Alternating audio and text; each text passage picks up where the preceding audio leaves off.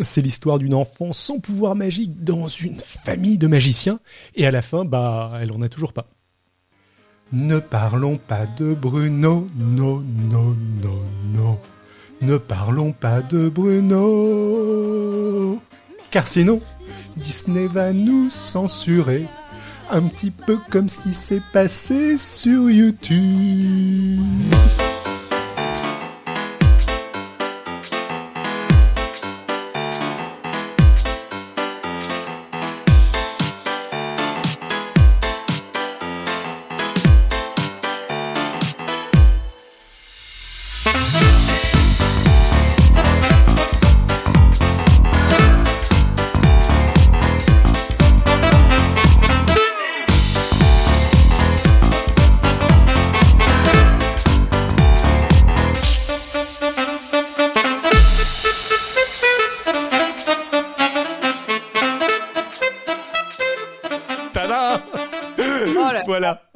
Tout ça pour ça, on a réussi à revenir exactement là où on en était.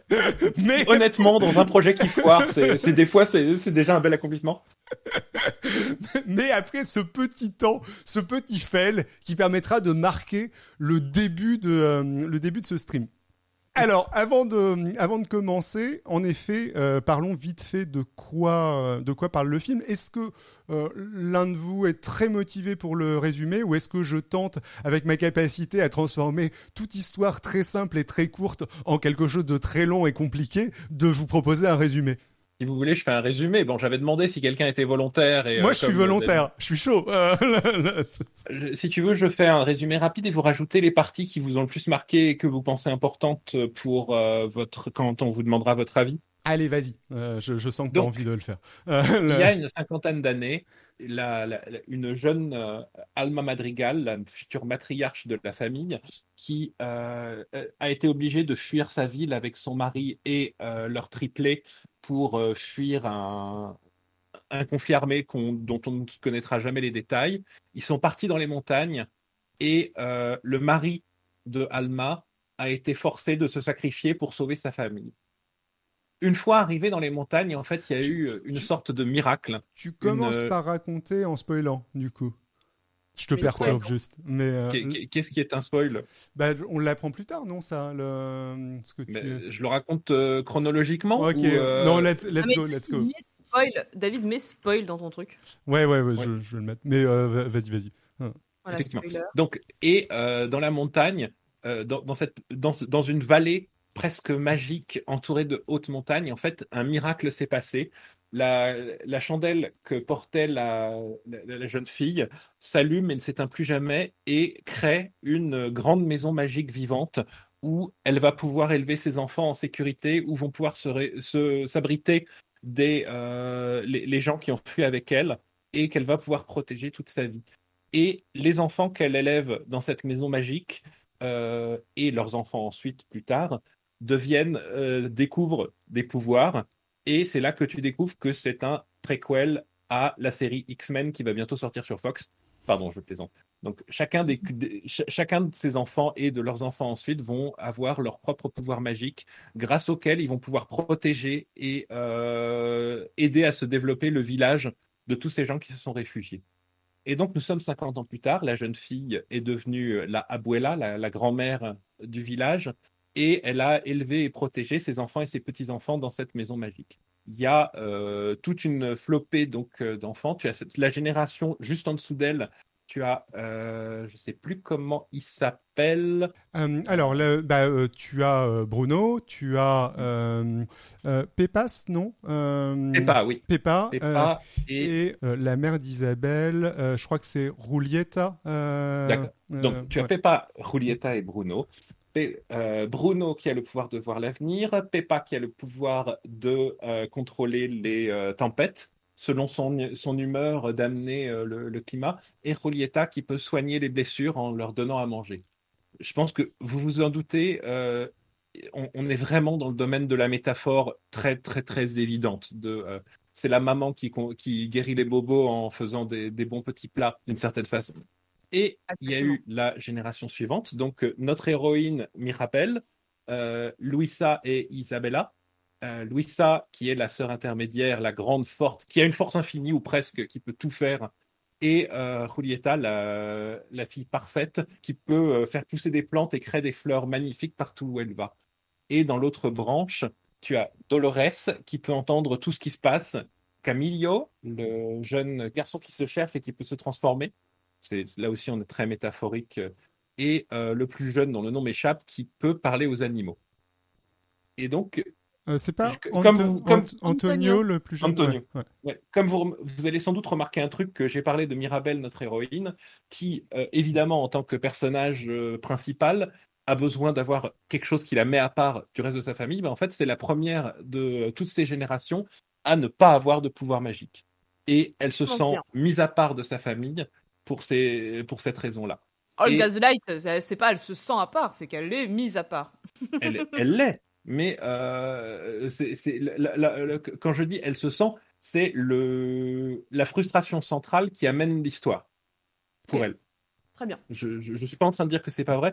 Et euh, euh le, donc, alors que euh, elle, justement, par cette façon d'être mise à part, elle se rend compte que euh, la magie qui maintient la maison vivante, la maison magique qui les, euh, protège tous et euh, qui fournit à tous ses frères et sœurs et cousins, à toutes ses sœurs et cousins des, de la magie, commence à s'arrêter. Elle voit des fêlures dans les murs de la maison qui se répandent et elle commence à penser que le miracle qui les a tous protégés va s'arrêter. Le problème, Abuelita, la, la grand-mère qui est euh, extrêmement ferme et qui veut que tout le monde reste à sa place et qu'on continue de protéger le miracle, refuse absolument de le voir et euh, dirige la maison d'une main de maître en excluant de plus en plus euh, Mirabelle qui euh, n'arrête pas de rappeler que euh, le qui, qui n'arrête pas de dire des choses euh, effrayantes pour tout le monde.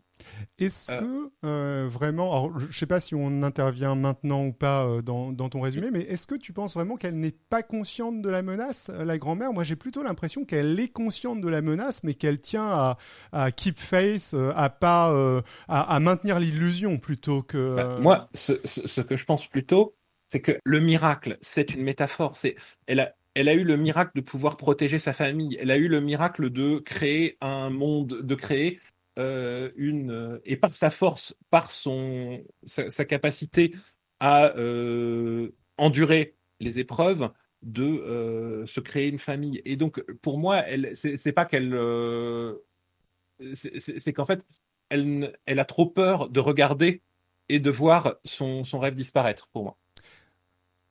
Est-ce qu'on rentre directement dans le détail du film ou est-ce que tu veux continuer à résumer euh, avant qu'on rentre euh, dans le détail bah Là, on film est à peu près arrivé. Là, en fait, on arrive dans le, le cœur du scénario. Mirabelle va décider de euh, essayer de découvrir pourquoi le, le, miracle est en train de, de disparaître, de se détruire, de disparaître. Et bah, si je peux me permettre de résumer pour le coup le cœur du film, ce qui va se passer euh, dans le dans le film, euh, ça va être donc l'aventure de Mirabelle, seul membre de la famille Madrigal à ne pas avoir de pouvoir, euh, de découvrir un petit peu le, les mystères autour de cette famille et euh, le, le, mystérieux Bruno dont tout le monde parle mais euh, qui est censé avoir mystérieusement disparu il y a Justement, ce ne sont pas forcément des mystères. En fait, c'est juste de euh, découvrir ce qui se cache derrière la réalité que tous les membres de la famille essayent de projeter pour correspondre à l'image que leur grand-mère attend d'eux. Je, et, euh... je, je, suis d'accord avec toi. Hein, le, je présentais oui, ça de manière de la, dans la narration de... du film. En fait, il me semble et que. Ouais, mais... Il y a effectivement un grand mystère qui est que le frère cadet des euh, triplés en haut a disparu, qui avait le pouvoir de voir l'avenir et qui est parti après avoir fait une prophétie terrible. Et euh, donc, il y a une chanson extraordinaire au milieu où toute la famille explique We don't talk about Bruno. Ça, c'est la chanson qui a fait où euh, toute la famille dit pourquoi on ne parle pas de tonton Bruno? Et euh, qui, donc, chanson qui est l'articulation du film, je trouve, dans lequel tout le monde explique qu'on parle de lui en permanence, en creux, euh, dans la famille, mais on pense que ce serait ter trop terrible, que, que, on pense que ça fait de la peine à grand-mère, donc on va éviter d'en parler. Mais c'est pas exact. Le village aussi, ouais. hein, ne, oui, ne absolument. Pas parler. Le. Mais a... je, sais, je sais pas enfin, je, je, sais un peu la réponse, mais je sais pas comment tu l'as ressenti, Xanaria, mais le We Don't Talk About Bruno, c'est donc on va se rendre compte au final que Bruno, il s'est il n'a pas été exclu euh, de la maison madrigale comme on en avait un petit peu l'impression au début, euh, mais qu'il est parti de lui-même pour euh, protéger, on va dire, sa famille et qui se cache en fait toujours dans la, toujours dans la maison. il est derrière les murs en train de dîner avec eux, tout triste, de l'autre côté du mur, alors que il, aimerait être avec eux, mais il ne peut pas pour, pour les protéger. Et la chanson. Il a l'impression tout le monde dit de la merde euh, sur lui. Euh, le, les gens du village. Tout le monde râle. Mes interprètes. Oui, mais ouais, euh, les, gens du village expliquent. Oui, il a prédit la mort de mon poisson rouge. Ah oui, il avait prédit que son poisson allait mourir de vieillesse. Et, et oui, c'est le, le cœur de cette chanson extraordinaire, c'est qu'en fait, on a l'impression qu'en fait, ce serait le moment où on parle du méchant dans un film Disney classique. Et en vrai, on le fait mais le, le, le, vrai ennemi de cette famille, c'est qu'on a arrêté de parler de Bruno parce qu'il annonçait des choses qu'on n'avait pas envie d'entendre. Et En fait, euh, pour moi, il représente un peu, mais il le représente même complètement parce que c'est dans son comportement, euh, il le confirme. Il représente un peu, euh, quand on dit qu'on ne parle pas de lui, c'est qu'en fait, on ne veut pas parler de malheur. Parce que les, les, gens ont cette impression que quand il va dire un truc, ça va forcément être quelque chose de malheureux. Et en fait, moi, j'ai le sentiment qu'à chaque fois mmh. qu'il va donner une vision, cette vision n'est ni bonne ni mauvaise, elle ne sera soumise à chaque fois qu'à l'interprétation des gens qui vont bah, euh, imaginer, enfin euh, voilà, vont interpréter le, en fonction du rendu aussi, parce qu'il y a la vision et euh, la réalité. Et par exemple, ouais, cette histoire de poisson rouge, je la trouve quand même extra bah, parce que quels sont les mais quand les trois, en fait, quand les trois villageois viennent se plaindre, de quoi ils se plaignent? La meuf que son poisson rouge allait mourir de vieillesse et Bruno lui a annoncé, donc c'est la faute de Bruno. Le mec qu'il allait devenir gros et ça aussi, c'est le futur. Et euh, c'est Bruno lui a annoncé, donc c'est la faute de Bruno. Et le prêtre qu'il allait devenir chauve. Et en fait, ce dont ils se plaignent, et euh, c'est que Bruno annonce le futur. Et euh, justement, les, les, les, trois de la génération d'au-dessus sont très. Là encore, la métaphore est très très subtile. Tu as la maman de Mirabel qui soigne les blessures, c'est le passé. Elle soigne les traumas du passé. Tu as la maman de Dolores qui, euh, sont, euh, qui est le, climat. C'est-à-dire, elle monte, elle descend, elle est le présent, c'est imprévisible. Ça va, ça vient, tu es obligé de le gérer maintenant. Et Bruno, c'est le futur. Et la famille ne peut pas fonctionner si tu as exclu le futur et si tu essayes juste de vivre dans le passé et dans le présent. Mmh. Et euh, ah non, mais ce film, c'est du Jean-Michel métaphore, mais c'est assumé, donc je peux pas lui reprocher. C'est, ouais, je, suis, euh, suis d'accord avec toi. Euh, après, j'ai quand même l'impression que euh, l'aspect trash talk est, est assez présent. C'est pas tu as tout à fait raison hein, sur le côté, euh, il annonce des choses inévitables, etc. Mais dans la chanson qui lui est dédiée, on le présente un petit peu comme le méchant sorcier, euh, etc. Ce qui a l'air la famille le voit comme ce qui a l'air d'être, oui, voilà, la, manière dont les gens le, le voient, et on imagine qu'il a sans doute pas eu une vie hyper cool euh, s'il en a été réduit à se cacher dans les combles de la de la maison plutôt que, ouais. Et justement, Mirabel est obligé de tenir son rôle, tient à peu près son rôle aussi. Mirabel, euh, déjà on le, voit dans son nom, Mira, regarde, son rôle c'est de regarder ce qui se passe vraiment et de forcer les gens à le confronter enfin. Et Mirabel, au début du film, il me semble qu'on la menace quasiment, en tout cas le, truc qui la charge qu'il y a euh, sur sa tête, c'est d'être la prochaine Bruno, la prochaine personne personne à être euh, exclu de, euh, de, de, la chose. Euh, pour finir aussi sur la chanson, c'est qu'il y, a un complément à la chanson We Don't Talk About Bruno à la fin du, à la fin du film où il reprend le, le, les, les, motifs avec chacun des personnages en leur expliquant la complexité des, des, des prédictions qu'il leur avait fait et justement en complétant à la fois le motif musical de chacun des membres de la famille et, euh, euh, en leur euh, complétant la prédiction. voilà, machin, bah, je t'avais prédit, je t'avais prédit ça. Bah, par exemple, celle qui contrôle le climat, elle accuse Bruno de lui avoir pourri son mariage parce que c'était un jour où il faisait très beau.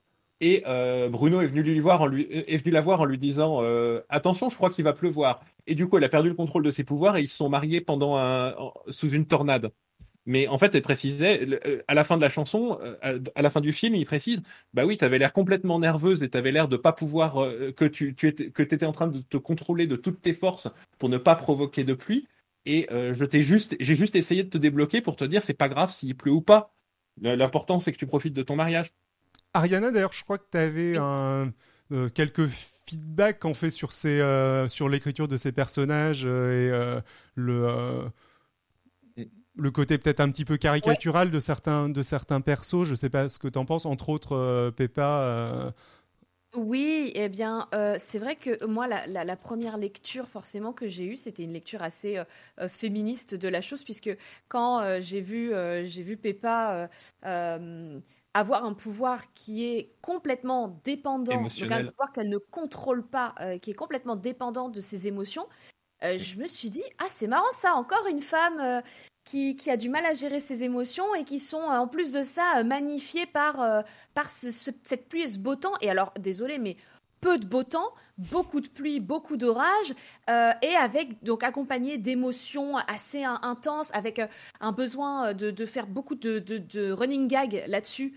vraiment, en fait, j'ai l'impression que son pouvoir n'est qu'un moyen de, faire du, running gag euh, et, euh, et, à côté de ça, un mari qui essaye de, de l'aider en disant mm. Attends, tiens, fais une tisane, machin, euh, ça va aller mieux. Et elle, elle est là, genre mm. drama queen. Et je vous avoue que moi, je sais qu'en plus, je trouve qu'elle a l'air elle, a l'air un peu fétiche, quoi. Elle est toute, toute pâle, les, les, yeux creusés et tout. Je sais pas, moi, la première image que j'ai eue de cette nana, c'est m'attendez, mais à quoi elle sert dans cette histoire? Est-ce qu'elle est là que pour la blague? Est-ce qu'elle a quelque chose à apporter? Et pourquoi, alors que nous avons déjà bah, sa sœur qui est, en plein dans le rôle de la mère, dans le care, euh, elle prend soin des gens et, et euh, voilà, elle, remplit à merveille son rôle de, femme euh, au foyer, de, maternelle. Bah, pourquoi on a cette deuxième femme qui est bah, le rôle de celle, malheureusement pour moi, hein, qui nous rappelle ce stigmate de la femme hystérique qui ne se contrôle pas suis d'accord que les, les, les, c'est des métaphores problématiques de nos jours et qui auraient dû être mieux analysées. Ça, c'est. Et... Ouais. c'est un peu ce que Adrien disait en intro pour le coup, mais c'est un peu la même chose au niveau de Julieta dans un autre, dans un autre cliché, la mère de Mirabel qui est pas non plus, disons, un perso très original, quoi. Enfin, c'est la mère dans toute sa, dans toute sa splendeur. Exactement. Son rôle, c'est d'être une mère. Mm. Et c'est une maman pour tout le monde. Mais ensuite, le, film déconstruit des rôles féminins traditionnels, mais euh, il a besoin de se concentrer. En fait, le truc, c'est qu'il y a tellement de personnages aussi, il se concentre au niveau de la déconstruction sur les, deux, les deux sœurs de Mirabel. C'est elles qui ont le droit à une chanson, à une chanson personnelle où, euh, en fait, leurs deux chansons sont euh, J'ai un extérieur que tout le monde perçoit d'une certaine façon qui, euh, dans lequel je suis coincé et enfermé et auquel il est nécessaire que je me conforme pour que euh, j'ai l'impression qu'il est absolument nécessaire que je me conforme pour que la famille reste debout et euh, Mirabel en les forçant à parler les force elle-même à se rendre compte que ce rôle les étouffe et qu'elles ne peuvent pas le tenir. Donc précisons peut-être les deux sœurs en question. Donc on a Louisa qui est euh, super forte, comme on a dit. Et en fait, encore une fois, c'est Jean-Michel métaphore. Louisa, c'est le, c'est la personne qui a l'impression de qu'elle a besoin de prendre toutes les responsabilités sur elle de la famille, de euh, qui, est, qui a besoin d'être toujours reliable, euh, qui a besoin de, de, de, faire les choses parce que si elle les fait pas, euh, les autres ne le feront pas. Et sa chanson, le cœur de sa chanson, c'est que c'est une pression permanente et euh, qu'elle a l'impression de toujours euh, jongler, d'être sur une corde raide et que le jour où elle arrête de porter le poids du monde sur ses épaules, la famille s'effondre. Alors c'est un personnage qui est un petit peu sympathique parce que on n'est pas dans le, dans le rôle féminin, on va dire, habituel, euh, malgré tout, euh, Louisa. Enfin, le, euh, ben, c'est un petit peu aussi ce que tu disais, tu la mettais en exemple de personnage un petit peu plus, un petit peu plus construite. déconstruite surtout. Oui, ouais. Bah, déconstruite et construite dans la mesure où.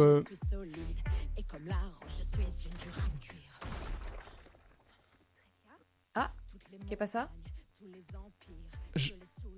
j'ai mis euh, la chanson de Louisa en background de, mon côté, mais euh, le, Mais Moi, dans mon chat, euh, j'ai deux personnes dans mon chat qui disent exactement la même chose et, ce- et je relate exactement la même, euh, la même pensée, qui est que vraiment, Louisa représente la fille aînée de la fratrie et donc qui, euh, qui a ce rôle de devoir euh, tout supporter, mais parce qu'elle est aussi l'aînée. Et j'avoue que Mais moi, c'est- ça a été du coup un Euh, précision, c'est pas l'aîné hein, dans C'est l'histoire. pas l'aîné? Mais non, c'est Julietta l'aîné. l'aîné. euh, Julietta, elle a 21 ans et c'est pour ça qu'elle se marie.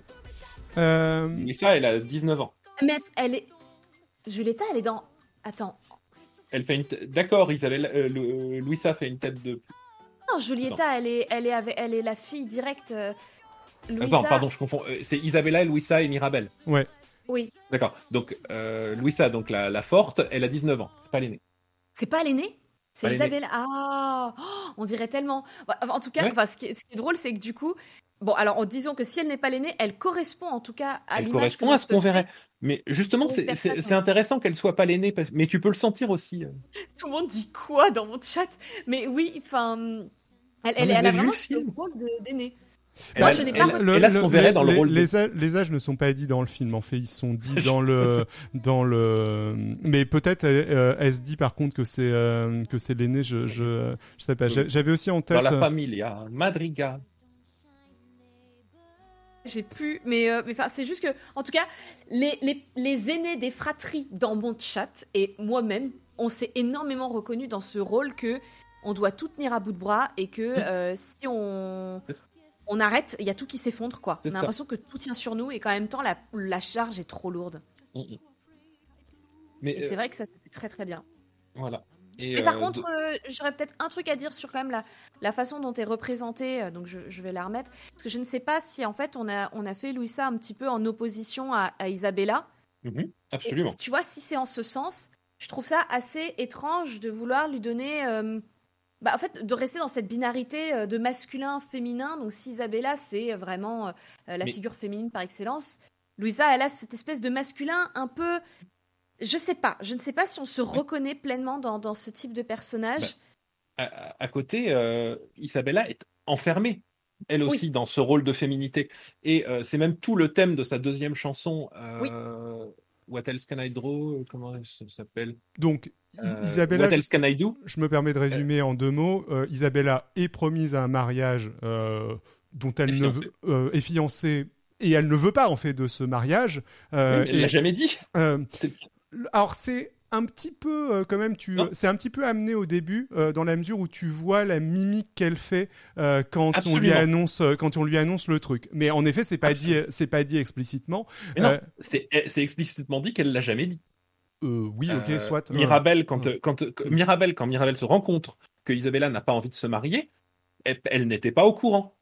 Elle est, je veux dire, oui, elle a enfin, Même, le contraire. même elle, elle a Euh, l'image de sa grande ouais. sœur qui est la perfection incarnée. Elle est toujours féminine, elle sourit, et euh, Mais- sauf que c'est elle aussi une façon de gérer Ouais. son rôle dans la famille. Ce que j'allais dire, par contre, c'est qu'il me semble que ce mariage euh, fait quand même très mariage, euh, mariage arrangé, euh, forcé. En fait, euh, elle, a pas, elle, elle n'exprime pas son déplaisir, mais elle n'a pas l'air non plus de d'être à l'initiative de de ce de ça.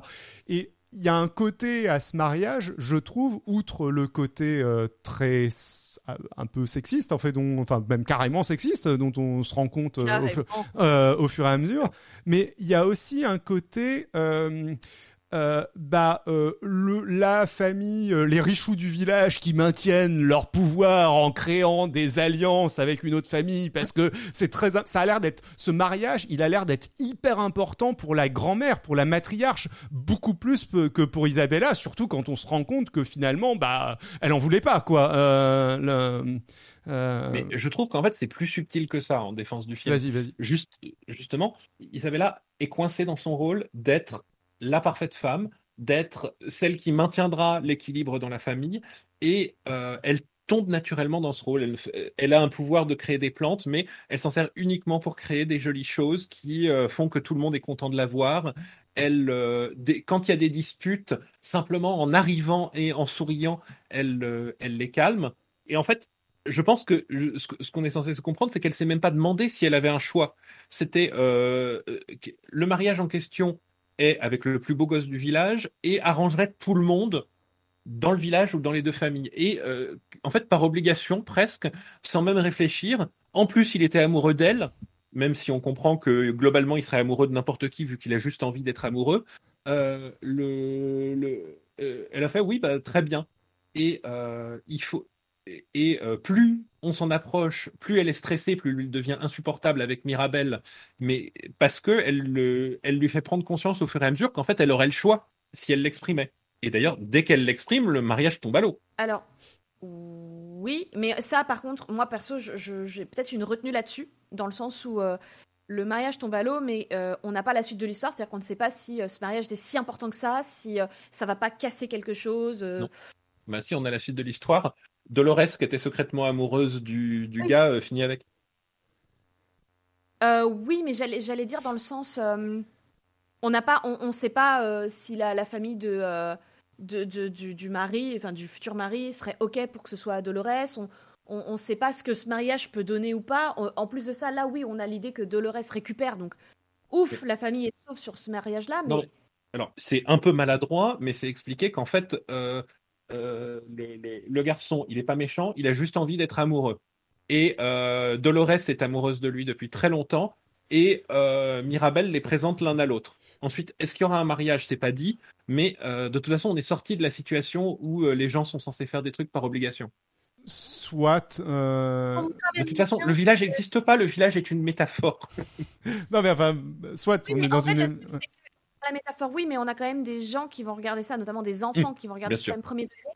Et je t'avoue que moi, tu vois, genre, la première chose que je me suis dite quand j'ai vu ce mariage arrangé qui, fort heureusement, à la fin, donc ne, va pas se, se, faire, bah, on a quand même cette idée que bah, la nana, ça a l'air OK pour tout le monde, euh, que euh, elle subisse euh, potentiellement cinq enfants, donc cinq grossesses non désirées, donc cinq rapports non désirés, avec un homme dont elle n'a pas consenti d'être avec.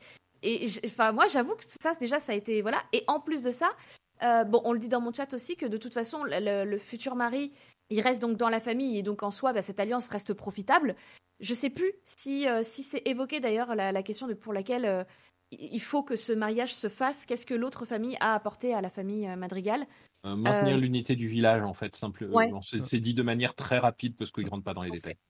Mais... du coup, je dirais que oui, il y, a y a de la métaphore, mais au-delà de ça, il, y a quand même une représentation de la femme. Ah, mais... moi, ça m'a vachement fou. Ah, je dis pas que la métaphore est pas vachement maladroite et devrait être faite. Les deux trucs sont gênants. Enfin, le, le le gros truc sexisme, euh, sexiste et hyper gênant. Et ce que dit Longos dans le chat euh, aussi, enfin le, que c'est les bourgeois du village, euh, le incarnation de la pression sociale bourgeoise, etc. Et, gênant aussi. Enfin cette mmh. le le fait de se dire que c'est un moyen d'asseoir la domination par le mariage, la, domination de, la famille en question. Il me semble que la grand-mère fait explicitement le lien entre, euh, comment dire, euh, le maintien de l'importance de la famille et ce mariage. Euh, pareil, tu, tu, sens qu'il y a une pression explicite sur le fait qu'il faut que le petit, dont le nom m'échappe à l'instant, Antonio, ait un pouvoir magique. donc il y a, y a, ces espèces de cérémonies d'ouverture de portes où ils sont chacun censés retrouver, découvrir leur pouvoir et c'est très important. Et Mirabel n'a pas eu de pouvoir et donc quand le petit va ouvrir la porte scène très touchante euh, que as peut-être envie de, dont tu as peut-être envie de parler, euh, Ariana. Il y a une pression sociale très importante. Euh, il est terrifié à cause de cette pression, d'ailleurs, c'est très touchant cette partie-là. Oui, bah, il, est juste, il, se place juste après Mirabelle qui, elle, ne l'a pas eu. Donc c'était soit le début de la fin pour toute la famille, soit ouf, on allait s'en sortir un petit peu. Mais oui, pour revenir sur sur Isabella, c'est vrai que c'est vraiment bien d'avoir représenté cette question du mariage euh, arrangé qui existe encore dans beaucoup de cultures et dans beaucoup de pays, comme mhm. euh, les mentionné dans mon chat, et que justement cette émancipation de ce mariage-là est de faire finir un personnage qui est quand même censé être euh, là, je trouve le personnage le plus proche des standards de princesse Disney. Elle a vraiment la mhm. figure, le comportement, etc. Absolument. Princesse Disney. Et de savoir que cette princesse-là ne finira pas avec un, mari, comme c'est le cas pour Elsa dans, dans La Reine des Neiges, c'est important de montrer cette, euh, cette indépendance. Et ça, là-dessus, je salue vraiment euh, qu'on ait le droit, je salue Disney qu'on ait le droit à cette représentation-là.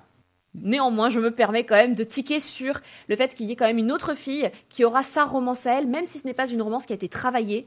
ça reste quand même ce truc de ah, on en case une quand même dans l'histoire. Et, et, puis, il y a le fait que ok, ça va pas se passer, mais c'est pas non plus explicitement dénoncé comme étant un truc, euh, un truc mauvais. C'est un petit peu un non-sujet euh, quelque part le, euh, ce, ce, ce truc-là dans le dans le film.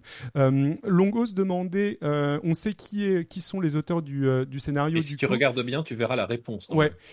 et je, ça me permet de dire aussi que c'est la même équipe, pas, pas les auteurs du, du scénario, que les gens qui ont réalisé Zootopia, Zootopia entre autres, qui mm. pour moi lui est un très très bon Disney. Enfin, je, que j'avais mm. euh, j'avais vraiment aimé. Dans les deux cas, ce sont des Disney qui essayent de déconstruire des choses. Donc euh, c'est euh, Lin Manuel Miranda, donc le dernier que je rajoute, qui est le, la grande star en ce moment du théâtre musical et du cinéma musical, et qui est un expert pour raconter des histoires à travers une chanson. Ah, bon, euh, aussi Longos nous dit c'est quand même vachement plus profond que tout ce qu'a fait Disney jusque-là. Euh, c'est peut-être aussi nous qui euh, qui, qui, analysons beaucoup ce que. Ah non, mais il y a, y, y a, quand même, enfin. c'est même plus profond que Moana. ils essayent de raconter une histoire beaucoup plus intense, pas qui n'est pas. Ensuite, je, ne suis pas certain qu'ils aient très bien réussi, hein, mais ils essayent quelque chose de plus de plus que beaucoup des Disney. On n'en est pas à euh, il faut accepter son rôle pour euh, sauver son royaume, des choses du genre. Là, on est. Oui, vrai. Moi, je continuerai de tiquer parce que forcément euh, que j'en suis sortie avec cet état d'insatisfaction. Mhm. Mais j'ai pas non plus une culture Disney incroyable, ce qui explique peut-être pour la raison pour laquelle je n'arrive pas à voir la progression de Disney. Ben, je... Euh, je te conseille euh, de, de, regarder justement celui qui avait une équipe proche, Zootopia, et, euh, celui, et Moana, qui est un peu leur, leur renouveau. Zootopia, je m'en souviens plus, mais ouais. Ouais, mais après c'est peut-être pas, enfin malheureusement pour voir la progression, il faut surtout voir les mauvais. mais bah, Zootopia, c'est sans doute, je pense, l'un des Disney les plus progressistes. Bah, je parle des, je parle des modernes. Hein, de toute façon, c'est sur les modernes que tu vas voir la progression.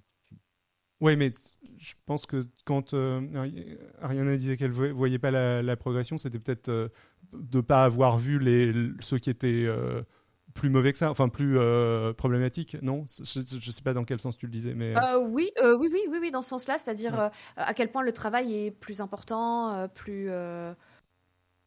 Oui, oui, c'est ça qui a des sujets vraiment différents. Enfin, moi, je vois vraiment Disney de, de l'extérieur où oui, il y a des princesses, etc.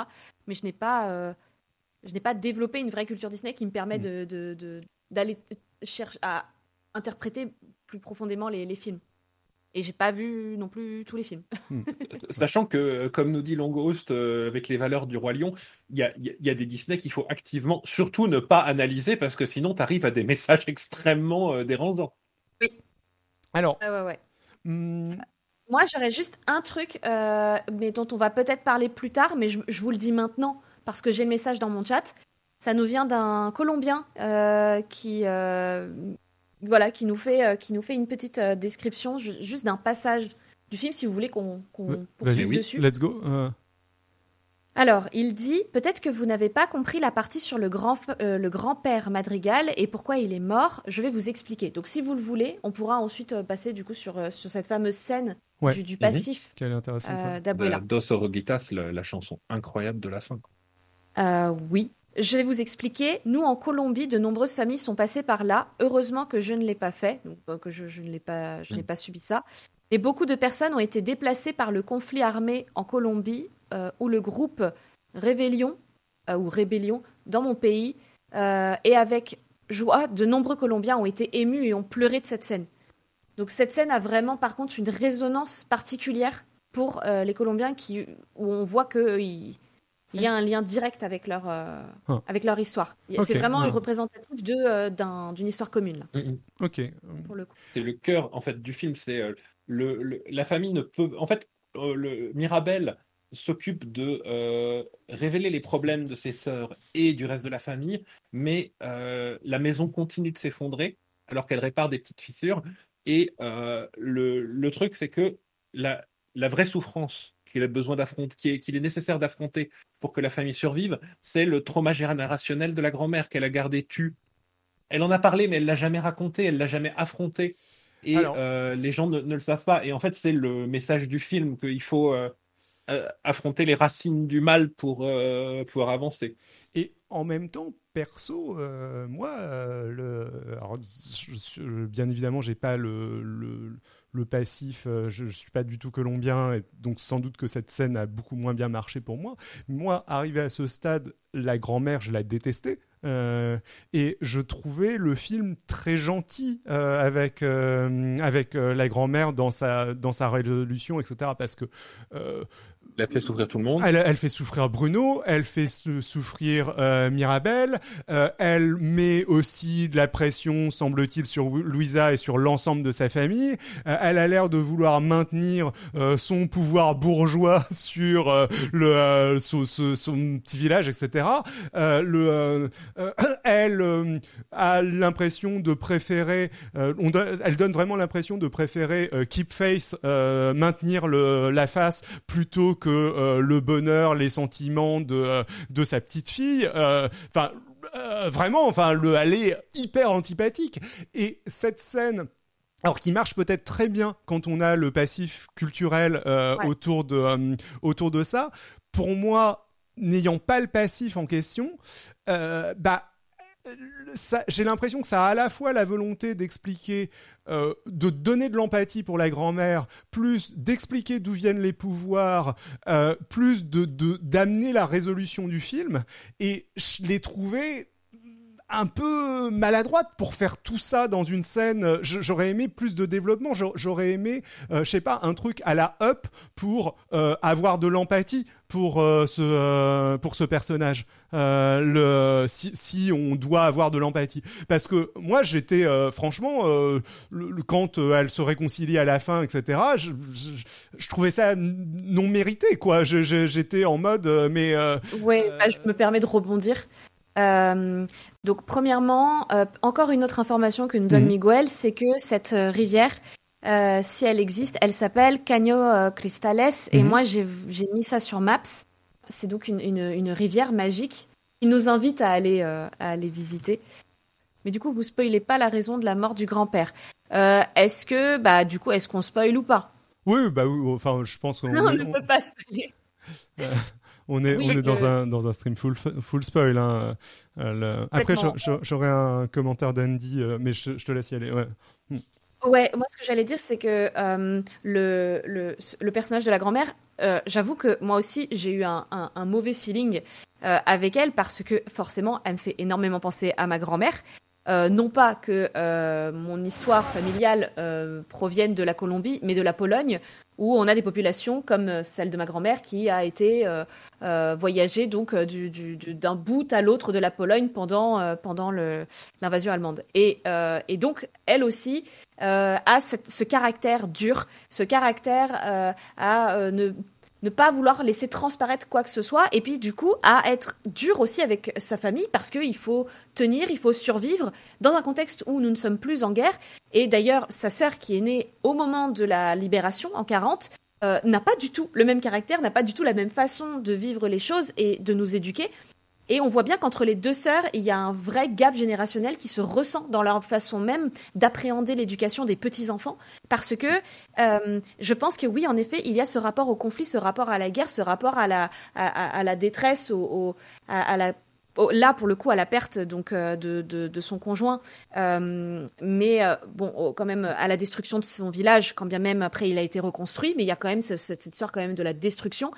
Euh, moi, je, mesure toute la dimension euh, du trauma qu'elle a vécu, mais je ne peux m'empêcher de me mettre à la place de la petite fille, car mm. c'est ma place, celle de la petite fille qui n'est pas entendue par sa grand-mère quand elle évoque des sujets de son temps, euh, ses souffrances associées à, à son vécu tel qu'il est voilà aujourd'hui avec d'autres problématiques mm. et, et, ça j'avoue que c'est dommage comme tu le disais David qu'on n'ait pas eu une euh, qu'on soit pas entré davantage dans, dans, ce, dans ce personnage qui, pour moi, finalement, m'est apparu que comme un personnage profondément euh, dur et traumatique pour euh, la petite. Et je rajoute un truc qui va dans le même sens, c'est-à-dire que J'aurais peut-être été plus empathique si jamais le film avait montré en quoi est-ce que son attitude dure était une manière d'éviter qu'il se qu'il arrive à nouveau quelque chose du, du horrible du style de ce qui l'a traumatisé. Mais le film nous fait pas vraiment comprendre qu'il y a une menace de ce type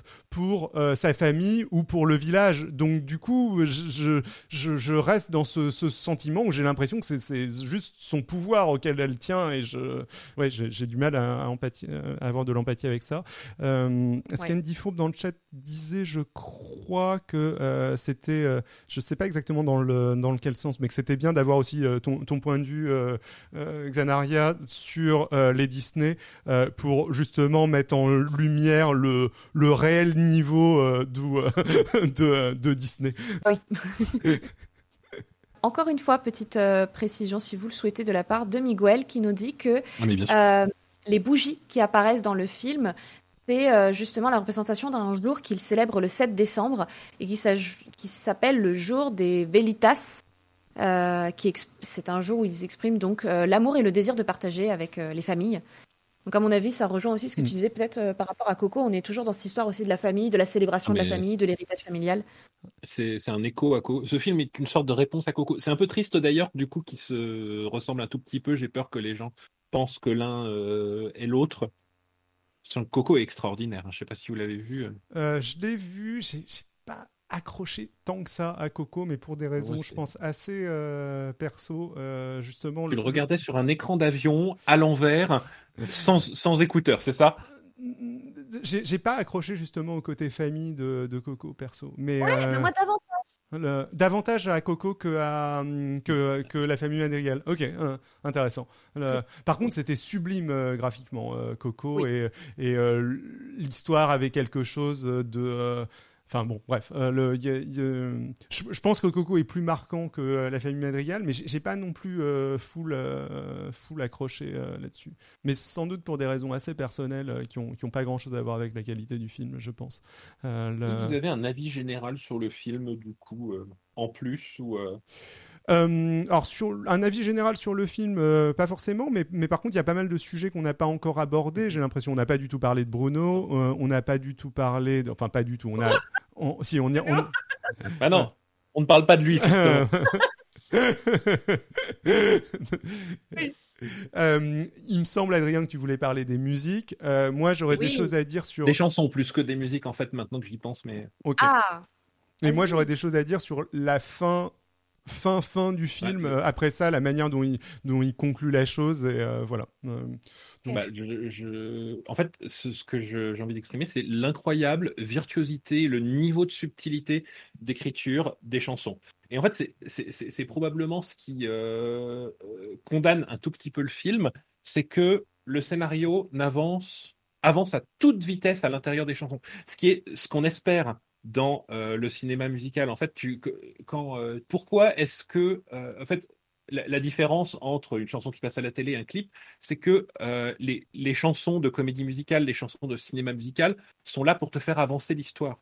Donc, ça peut être avancé simplement qu'il se passe des choses pendant, genre la chanson de Gaston dans La Belle et la Bête, où euh, en une chanson, en fait, il organise une foule en colère et la foule en colère avance et il fait l'action de prendre d'assaut le château de la Bête. Ça, c'est une chanson d'action où il se passe quelque chose. Ça peut être faire avancer l'histoire en euh, une chanson de désir.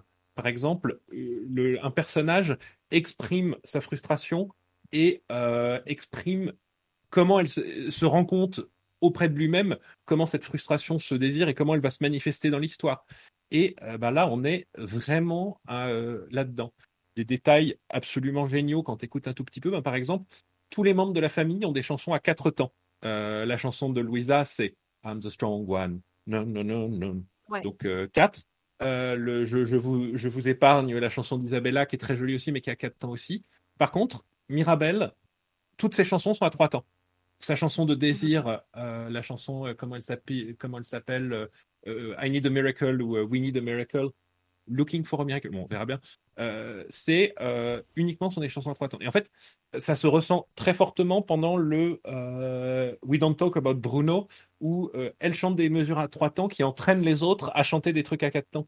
En fait, elle est séparée de sa famille, même musicalement. Toujours, elle est décalée par rapport au résultat. Mais le truc, c'est que le motif de 3 est la signature de la famille Madrigal en réalité. Il y a les trois triplés, Mirabelle et ses deux sœurs, les, trois autres de la fratrie d'à côté, euh, passé, présent, futur. Et donc, euh, en étant sur son, euh, elle fait plus par, elle fait tous les autres, elle fait plus partie de la famille en, chantant sur trois tons. La petite chanson, il y a des moments, il y, a une autre petite subtilité que j'ai remarqué qui est, mais alors là, on j'ai mind blown. La, la, toute première chanson où elle présente la famille Madrigal. Ça, c'est une chanson à quatre temps qui se fait. Mais alors du coup, comment elle, elle fait? Ben, En fait, sur chacun des quatre temps, elle va chanter trois notes.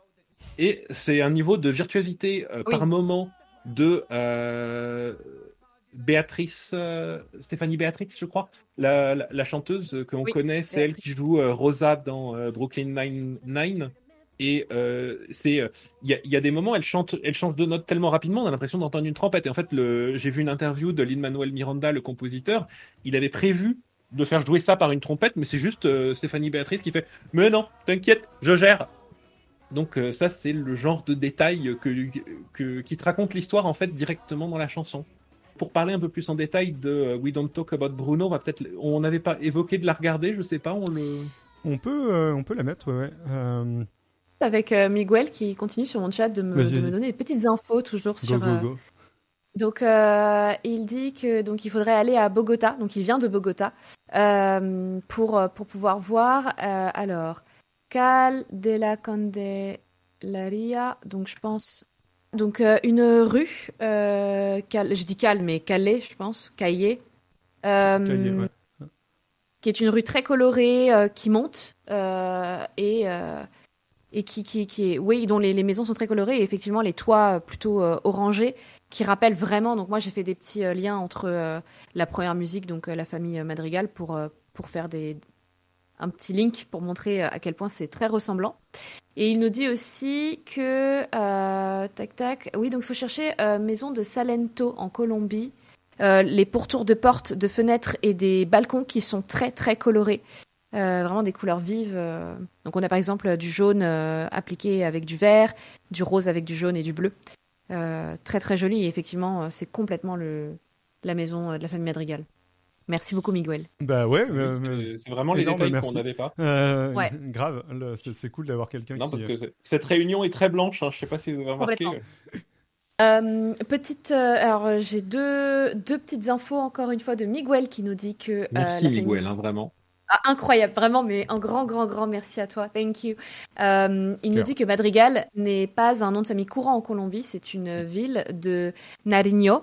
Et euh, il nous dit aussi que les chaussures que tout le monde porte s'appellent des alpargatas. Voilà, j'espère que je le prononce bien. merci beaucoup. C'est vrai qu'il y a beaucoup de plans euh, sur la petite qui met à chaque fois ses chaussures. Euh, Justement, j'allais parler du choix du nom de famille Madrigal, en fait, et euh, particulièrement en rapport avec cette chanson. Donc, euh, première raison, et c'est absolument. C'est ça le Madrigal? Oui, mais première raison sur pourquoi ils ont choisi ce, nom de famille. Il n'y a, pas, a pas de mystère ni quoi que ce soit. Je suis sûr que Lin-Manuel Miranda l'a admis. C'est juste que ça rime avec Magical et que c'est pratique. Dans la chanson. Mais euh, aussi, bah, le, madrigal, qu'est-ce que c'est comme genre musical? Allez, montrez-moi votre culture. Euh, c'est un genre musical né au XVIe siècle qui oh consiste en bah, c'est pas une espèce de... canon? Ah, mais bravo David. J'ai écouté une vidéo là-dessus avant. C'est tout ce dont je me souviens. Oh pas mal, pas mal. Donc c'est une polyphonie où euh, plein de chanteurs euh, vont euh, chanter des mélodies différentes qui vont s'harmoniser ensemble pour euh, obtenir quelque chose au final. C'est pas exactement un canon au sens où chaque où tous les chanteurs sont censés avoir une, une mélodie qui n'est pas tout à fait la même et pour obtenir un résultat. Et globalement, c'est l'ancêtre de cette grande tradition du théâtre musical où on a plusieurs personnes qui chantent leur bonheur ou euh, leurs émotions très fortes en même temps. Généralement, c'est la chanson qui va arriver à la fin de l'acte 1 dans une comédie musicale où euh, avec euh, où on a plein de personnages qui sont dans une situation particulière et où on se retrouve avec une pause. Mais donc là, on n'est pas exactement dans un madrigal parce qu'il n'y a pas que des voix, il y a des instruments en plus, mais on est vraiment très proche. Je veux dire, on a euh, chacun des, euh, des membres de la famille qui vont nous chanter leur, euh, leur chanson particulière, chacune étant séparée mais pouvant s'harmoniser, c'est-à-dire avec un rythme compatible, avec des notes qui se retrouvent. Camillo qui a des accents un peu sinistres avec des, des notes qui descendent. Dolores qui est en permanence surchargée d'informations, qui a besoin de faire sortir tout ce, qu'elle dit par, par burst. Tu vois, elle dit sur, un rythme de 4, mais avec beaucoup plus de notes que tous les autres. Et euh, donc tout ce qui exprime leur, euh, leur côté unique dans la chanson et qui, euh, par les interventions de, de Mirabel, se retrouve à s'harmoniser de plus en plus pour finalement finir parfaitement synchronisé pour cette scène du dîner, où en fait on, on note leur synchronisation par le fait que justement ils arrivent à danser et à placer les, les vers et, les, et être parfaitement entendus pour ce final. Et en fait, c'est là que tu comprends quel est le rôle métaphorique de euh, Mirabel dans la famille. Je veux dire, dans quelle situation tu te retrouves avec plein de gens qui ont un talent unique, incroyablement développé, qui doivent se synchroniser et qui ont besoin pour ça de quelqu'un qui n'a pas de talent en particulier? Bah, C'est un orchestre et son chef d'orchestre en fait. C'est le chef d'orchestre qui est absolument essentiel au fonctionnement de l'orchestre, sans qui, au lieu d'avoir une très jolie musique, tu te retrouves avec euh, une cacophonie sans nom et euh, qui maintient. Et euh, elle est le, reflet. En fait, elle a besoin de prendre la place de sa, de sa grand-mère, qui a été le chef d'orchestre pendant un moment, mais qui, à force de vouloir imposer un rôle à tout le monde, menace de détruire l'harmonie de l'orchestre et d'empêcher les, les gens de chercher de nouvelles mélodies à jouer. D'une certaine façon, elle veut obliger tout le monde à jouer tout le temps la même mélodie. Est-ce que c'est un rôle enviable, euh, le, rôle de chef d'orchestre dans cette famille? Ah bah, je, je, dis pas que c'est enviable, mais je dis que c'est son destin dans le film tel qu'il est dit. Et surtout tel qu'il est raconté par la musique. Et euh, du coup, euh, là, là, je fais qu'une analyse, mais vraiment extrêmement rapide, et je suis même pas un grand expert en musique ou en théorie. Mais en fait, c'est la grande le downfall, le, truc qui fait que ce film a un problème, c'est que pendant les chansons, il se passe énormément de choses. On explore le caractère des personnages jusqu'à un niveau incroyable quand tu commences à étudier justement les rythmes, la façon dont chaque personnage chante ou euh, s'introduit dans les mélodies. Par contre, en dehors, on, on, reste un peu stable, on arrive à des, péripéties un peu attendues et euh, on ne communique pas c'est un peu voulu, mais euh, au final, ça fait. Euh, si c'est voulu qu'on se fasse chier, c'est dans un film généralement, il euh, y, a des gens qui me le disent. Hein. Il y a des gens qui disent, mais c'est voulu que tu te fasses chier là. Mais moi, je trouve que c'est toujours une connerie. Oui, ouais, ouais, tout à fait. Non, mais je pense que l'interprétation et l'explication est vraiment importante pour mieux saisir aussi les, les, enjeux de la petite, parce que c'est sûr que bon, moi, j'avais une lecture qui ah n'avait pas ces, ces connaissances-là. Mais on est dans du Jean-Michel métaphore, en fait. Il faut vraiment pas chercher plus loin, et c'est et c'est pas une bonne chose, je trouve que euh, ton film, pour être interprété comme l'auteur l'a voulu, il faut éviter de trop y réfléchir. Excuse-moi, je t'ai interrompu, mais. Euh, disons que, enfin, justement, enfin, comme j'avais pas l'interprétation métaphorique, mhm. bah, du coup, j'ai pas eu besoin à réfléchir. J'étais, moi, j'ai eu l'impression vraiment d'être euh, face à mes, à mes ressentis en tant que petite fille qui doit prendre une charge dont elle n'a pas forcément envie. Enfin, avec cette idée en plus que voilà, tout le monde a un destin, tout ça. le destin semble tracé pour tout le monde. Pour elle, ça a l'air plus compliqué. Et en plus de ça, elle se tape un destin en demi-teinte mhm. euh, où euh, il semblerait que ce soit à elle de voir si elle veut que tout se détruise ou tout se reconstruise euh, et qu'elle doit porter en fait le poids de la responsabilité de la possible destruction de la famille. Moi en fait c'est tout ça. J'ai l'impression de n'avoir retenu que ces trucs-là. alors que quand je t'entends en fait il y a beaucoup de choses très positives et très très belle à entendre aussi. Ce qu'elle ce qu'elle a l'air de complètement vivre de la manière dont tu le décris, hein, parce que enfin le le, euh, le, la pression tu la sens quoi, le quand elle euh, récupère euh, les morceaux du truc, qu'elle se cache, que sa grand-mère l'envoie chier quand elle annonce le truc. Enfin t'as l'impression qu'elle est toute seule, isolée, sans sans sans aide et qu'à chaque fois qu'elle demande de l'aide, bah les, les gens ne l'aident pas et que tout repose sur elle. ouais. Qu'il n'y a pas l'air. Euh, hein. Je me suis énormément identifiée à elle, notamment. Donc, euh, bah, tu me disais euh, tout à l'heure que Zilkas, que je pouvais peut-être intervenir sur la fameuse scène où elle accompagne son, son, cousin à, à, la porte. Pour moi, cette scène était tellement bien faite. J'ai eu l'impression de voir pour la première fois vraiment une belle représentation de ce que peut être la réminiscence traumatique pour des personnes qui ne, qui ne sauraient pas comment, comment la mhm. définir ou, ou, la comprendre. Euh, moi, je l'ai vraiment vécu avec elle, c'est-à-dire ce, ce, moment euh, où elle, lui tient la main et alors qu'elle marche avec lui, elle marche pour elle-même dans son passé à elle et où on a cette transition à chaque fois entre les images présentes et les images de son passé traumatique, euh, qui est d'ailleurs, je pense, qui est d'ailleurs un ça doit être, à mon avis, une construction aussi de son point de vue, avec une représentation très dramatique et, très, euh, comment dirais-je, euh, euh, terrifiante, où, ce moment où elle va être la déception de sa grand-mère dans les yeux de sa grand-mère, qui, à mon avis, n'est peut-être pas la, scène qu'on aurait eue si on l'avait vue, par exemple, du côté de la grand-mère. Et moi, je l'ai trouvée vraiment très, très, très saisissante, cette scène, parce que je, me suis dit, là, on a, on a une belle représentation du trauma, ce qui n'a pas aidé à, apprécier le personnage de la grand-mère. À ce moment-là, je vous l'avoue. Parce que, au-delà du traumatisme, que de ne pas euh, recevoir, comme tout le monde, quelque chose qui semble être inné euh, à la famille, euh, en tout cas depuis la prophétie, disons, bah, en fait, elle représente, selon moi, le handicap. Encore une fois, c'est peut-être ma posture d'handicapé qui fait ça.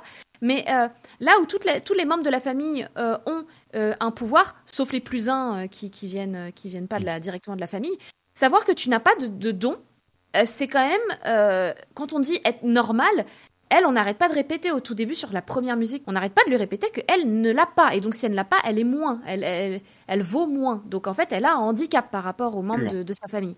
Absolument. Et selon moi, je trouve qu'il y a une représentation du handicap ici, et du handicap en plus de ça, qui, n'est assumé par personne, qui n'est pris en compte par personne, et, et au contraire, qui est traité peut-être d'un point de vue bah, profondément validiste et peut-être aussi très euh, euh, peut-être profondément réaliste avec euh, la façon dont la, société encore en tout cas française parce que je ne parlerai que, que d'ici de ce que je connais qui représente le handicap très souvent de cette façon-là à savoir cacher les membres de la famille qui ne conviendraient pas ne suivraient pas la lignée parce que dans leur profil génétique ils ne, ne correspondent pas à la norme.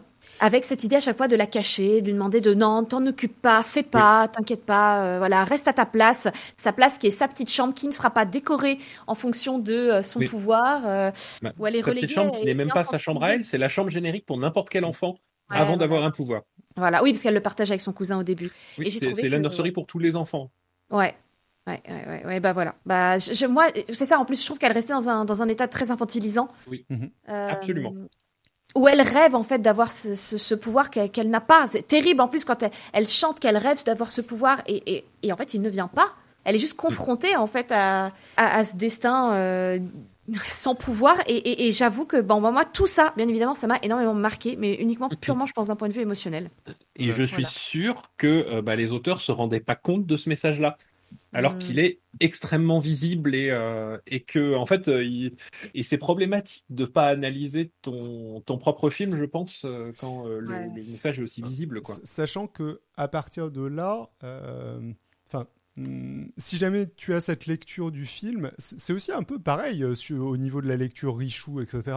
Le, le la fin prend un sens différent. Et c'est compliqué de d'imaginer construire euh, à partir de ça euh, une fin euh, genre ce serait bizarre de construire de construire une fin où d'un seul coup on lui donne un pouvoir comme un autre c'est aussi bizarre de le, le, de construire une fin mmh. en mode acceptation du truc en mode bah oui tu, tu es handicapé bah faut juste être être en mode pas te rebeller contre la société et accepter ta merde euh, dans. Euh, euh, ouais. Je transitionne un petit peu là-dessus, mais j'ai peut-être hésité pas à revenir le, là-dessus. La, fin,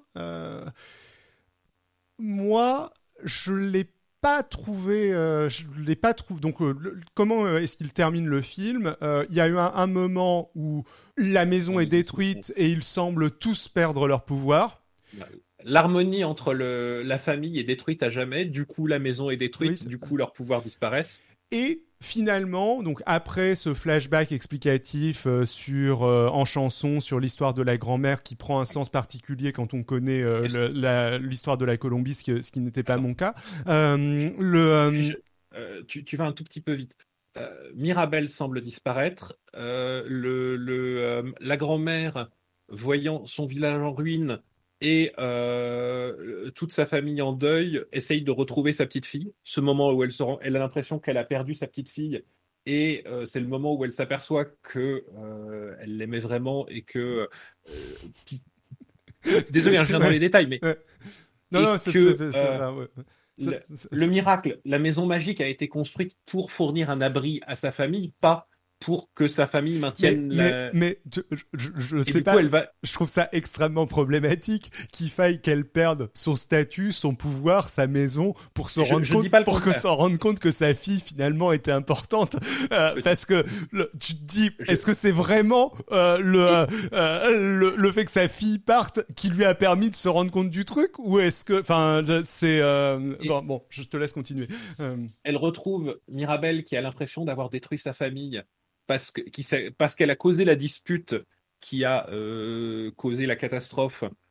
Elle a l'impression d'avoir causé la dispute qui a causé la catastrophe, qui est en train de, se- de, de pleurer près de la rivière magique dont nous parlait Miguel. Et euh, là, la grand-mère a euh, son premier moment de sincérité et chante enfin sa chanson en entier pour expliquer le trauma familial et euh, les, euh, tous se réconcilient. Ok, j'aimerais Ouais. revenir à mon truc parce que c'est très intéressant ce que tu as dit, mais ça a rien Non, mais à je voir voulais avec ce donner dont je voulais détails. parler. Euh, Je voulais le- donner les détails avant que tu partes dans une explication. Le, donc, je- moi, c- ce que, juste ce que je voulais dire, c'est qu'il y a un moment où la maison est détruite et ils vont finalement dans une direction. Après ce, ce, euh, cette, ces péripéties euh, que- qui sont importantes et que tu viens de, de très bien raconter, euh, en mode, bah, finalement, ils vont reconstruire la maison tous ensemble, ils sont à nouveau À la une, main, euh, sans une- magie. une famille unie et la maison va redevenir magique et ils vont tous Ouais. récupérer leur, euh, leur pouvoir pour mais- revenir Il l'avait pas prévu ça. pour revenir au statu quo. Oui, je m'en fous qu'il l'ait pas prévu, mais c'est le le le, Oui. le message, Alors- la direction dans laquelle va le film et de leur rendre leur pouvoir.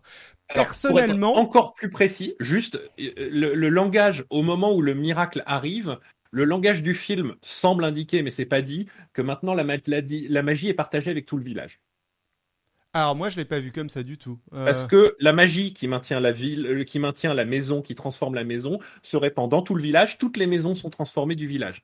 Donc, si on va par là, le alors, langage je, je, cinématique je, je du l'ai pas du tout compris comme ça. J'ai peut-être tort, hein, je- c'est peut-être toi qui c'est peut-être toi qui a raison, mais je, je, je, je, le- je dis pas que c'était explicite je- ou je- dit, Mais la mais fin. euh, Le, je- La- j'ai- la- j'ai j'ai- j'ai pas compris le film comme ça. Je, ça fait partie des trucs en mode j'aurais trouvé que c'eût été mieux euh, si jamais c'était parti dans cette direction, mais c'est pas ma lecture du film. J'ai peut-être. euh, Mais En fait, ça se répand pas dans tout le village. En fait, on voit juste la lumière parcourir le début de la rue, comme si la force était plus puissante que juste euh, la surface, le- la superficie de la- du, du jardin de la maison, disons. Et ça s'évapore sur les premières maisons du village. Ok. ça d'abord sur les premières maisons du village, mais après les avoir traversées et après avoir changé leur couleur à elles aussi. Ah ouais? Ah, attendez. Oui. Elle change de couleur? Je suis d'accord que euh, j'extrapole beaucoup à partir de ça. Mais Comment euh, en langage cinématographique, pour moi, ça, ça voulait dire oh bah tout le monde est magique maintenant et, eu, euh, et ça se répand dans toute la ville. Toute la ville est illuminée pendant Bah, une c'est seconde. pendant une. Ouais. Ah. J'ai juste Ah, l'impression que c'est le franchement- pouvoir qui est su- très fort et qui. Non mais je dis pas que c'est réussi, je peu- dis que c'est euh, dans le qu'ils se rendaient compte qu'il y avait un côté problématique au message du truc et qu'ils ont rajouté ça à la dernière minute. Mais euh, c'est délibéré. Alors moi, euh, honnêtement, cette version-là, je la trouve. Donc si, si tu as raison, je trouve ça un peu mieux que de la manière dont j'ai compris le film. Vu, vu que moi, j'ai- vraiment compris le film en mode euh, euh, full. Le- euh, le- les dominants retrouvent leur le- pouvoir. Les, les dominants retrouvent leur pouvoir. Euh, le, euh, j'aurais trouvé du coup, et je comprends la problématique à ne pas aller dans une direction en mode, euh, c'est hyper triste si la magie disparaît pour les enfants. Euh, parce que euh, Le miracle. euh, le t'es t'es en train de regarder ton ton ton truc euh, le t'es attaché au pouvoir magique machin et à la fin poum il y a plus rien le- donc je, je- je comprends l'envie de, de vouloir faire ce genre de choses mais moi je- mon truc cool aurait été de- d'introduire peut-être un autre personnage qui soit externe à la famille et qui eux récupèrent le pouvoir en mode euh, ah bah ce pouvoir il était là pour vous aider euh, vous avez plus trop besoin de euh, de ce pouvoir pour pour exister. Qu'on n'a pas vraiment établi que c'était si important que ça en fait le ce, ce pouvoir pour eux spécifiquement. Et quelqu'un d'autre qui en a plus besoin récupère le pouvoir. J'aurais trouvé cette fin un peu plus cool que ce vers quoi ils se sont dirigés et même un peu plus cool que ton interprétation de la fin qui est peut-être euh, la bonne, Adrien. Le, truc, c'est que le reste du village n'existe pas. Le reste du village Bien est sûr, une métaphore il aurait fallu qu'ils pour, la, pour, pour, la famille. Il n'existe pas dans l'histoire. Mm. De, la même manière, en fait, que euh, ce qui est problème, ce que, ce que je reproche, c'est qu'en fait, c'est Mirabelle, ça n'existe même pas dans l'histoire. Ce n'est même pas imaginable qu'elle puisse avoir une vie en dehors de la famille. Euh, je veux dire, son, son seul destin possible, c'est de trouver une place pour s'intégrer à la famille. Mais le truc, c'est que euh, et euh, c'est problématique, hein, mais dans, dans, la tête des auteurs, c'est on est dans un monde où c'est tout ce qui existe, donc euh, forcément, elle est forcée de se placer par rapport à ça. Et je, je, dis pas que c'est bien, je dis que c'est le, le, concept de l'histoire qu'ils ont fait en fait. Oui, bien sûr. Non, mais c'est important de, de, de, savoir où est-ce que eux veulent en venir dans, dans leur dans, dans, dans, leur scénario. À quel point la question, forcément, c'est le traitement de la famille et de la place de mm. chacun dans sa famille. C'est ça. Euh, mais du coup, euh, du coup, moi, je me permets d'aller ah euh, tiquer un petit peu. Mais c'est très bien de tiquer et de remonter. C'est même problématique que eux se soient limités dans scope à ce point-là et pas réfléchi. Ouais, c'est ça, c'est ça. Parce que bah, j'ai une autre personne, hein, James, dans le chat, qui revient aussi hein, sur le, le retour au statu quo. Parce que mm. on, a, on a eu cette sensation, en tout cas, qu'il y a un retour au statu quo dans l'image qu'on nous propose à la fin avec donc euh, Mirabelle qui en fait reprend la place de la grand-mère et euh, va possiblement poursuivre le, trauma euh, générationnel et se remplir d'amertume parce qu'en fait elle ne décide pas de qui elle, a le droit d'être et elle sera juste bah. la suite. À côté, on voit que justement tous les autres membres de la famille résolvent leurs problèmes à eux tu as Louisa qui immédiatement retrouve son pouvoir et se remet à, euh, se, remet à déplacer des meubles qu'elle est la seule à pouvoir déplacer. mais euh, là, tu as un âne qui la jette sur un hamac pour lui dire d'aller se reposer. Tu as euh, la grande sœur, ah. dont le nom m'échappe encore, qui immédiatement se remet à faire pousser de belles fleurs et puis d'un coup se met à faire pousser des fleurs folles pour se teindre la robe de toutes les couleurs comme elle a envie d'être. Tu as la maman la, tante qui, au lieu de fuir ses propres émotions, invite son mari à danser sous une tempête et ils sont tous les deux très heureux de, euh, de cette. Euh, c'est pour montrer qu'ils sont euh, tous. on est revenu à un statu quo qui est un dans lequel ils sont honnêtes avec leurs besoins et leurs émotions. Mais, mais pour moi, l'unique évolution qui marche, c'est Isabelle, parce qu'Isabelle, on l'a vu évoluer, on a compris qu'elle a évolué. Et Louisa aussi ah, Vite fait hein, pour Louisa. Bah, non, elle a, je veux dire, autant que Isabelle, hein, elle a eu sa propre chanson. Bah oui, mais enfin, ça, je trouve je pas. Peux me permettre, je peux me permettre une chose sur euh, justement, je vais vous couper là-dessus, parce qu'on est en train de parler justement des gens qui ont un pouvoir et qui, qui, peuvent enfin être sereins avec leur mmh. pouvoir. En fait, on parle, on, oublie de parler d'une chose, c'est de Mirabelle et de son absence de pouvoir. Elle ne s'épanouit dans rien. Quand je regarde là les, images de fin, je vois surtout une petite qui se fait bousculer de partout, qui est enfin intégré à la dernière photo de famille, alors qu'on le rappelle, et ça a été mentionné dans, le, dans mon chat, euh, autre traumatisme grave, c'est ce moment où il y a une photo de famille sans elle. Absolument. Et, où elle regarde la photo de famille se faire prendre sang. Ouais, ouais, horrible, horrible. Mais surtout qui est une qui est une photo de famille qui montre pas le, le, le, le bonheur, où, tout le monde fait semblant d'être heureux et reste immobile. Mais en fait, on parle toujours des autres qui font semblant, qui ont des pouvoirs, qui euh, qui sont pas à leur place, etc. Et on oublie celle qui de base est quand même l'handicapée de service à ne pas avoir son petit pouvoir à elle et qui ne s'épanouit, je trouve, même pas dans ce portrait final si, parce, qu'elle est dans le... dans lequel bah, s'adapter. Elle... Bah, si, parle pas d'elle. est dans la photo de famille, en fait. C'est mais non, mais elle est complètement gênée. Mais regardez-là, elle se fait pousser, elle se met au centre. Elle, ne, elle, elle n'a pas son image de fin. Vous voulez que je vous dise J'ai même l'impression qu'elle n'a pas son moment de fin où tout le monde joue avec son pouvoir, tout le monde fait mumuse, tout le monde s'épanouit, et elle, elle est là, genre, ah bon, bah ça y est, j'ai rempli mon devoir, et bon, bah on, on me pousse au milieu de, l'appareil, euh, enfin de, la photo, et puis voilà. Donc moi j'ai l'impression qu'il y a, il y, a, il y a un manquement. Moi je crois que mon amertume elle vient de ça. Elle, vient que tout a l'air résolu pour tout le monde. Et on oublie la grande oubliée de cette histoire qui est Mirabelle, qui elle, en fait, j'ai l'impression, n'a rien gagné. Elle a tout offert à tout le monde. Et sa place, ça a été de tout offrir à tout le monde Bah, sans que ouais. personne ne lui offre quoi que ce soit. En, fait, l'impression que ça donne, euh, je trouve, c'est qu'elle était exclue de manière complètement injuste et au prix euh, d'un effort euh, surhumain entre guillemets, enfin d'avoir tout. Elle arrive juste à être éventuellement intégrée comme les autres et vite fait. Et c'est un peu bizarre parce que normalement à la base elle avait aucune raison d'être exclue en fait. Donc le, le, payback euh, du, enfin, du truc, sachant que de l'autre côté, euh, enfin, euh, je veux dire, la grand-mère, ça se passe nickel pour elle. À la fin, elle est tout aussi intégrée, etc. Alors que, enfin, regarde comment elle s'est comportée avant, quoi.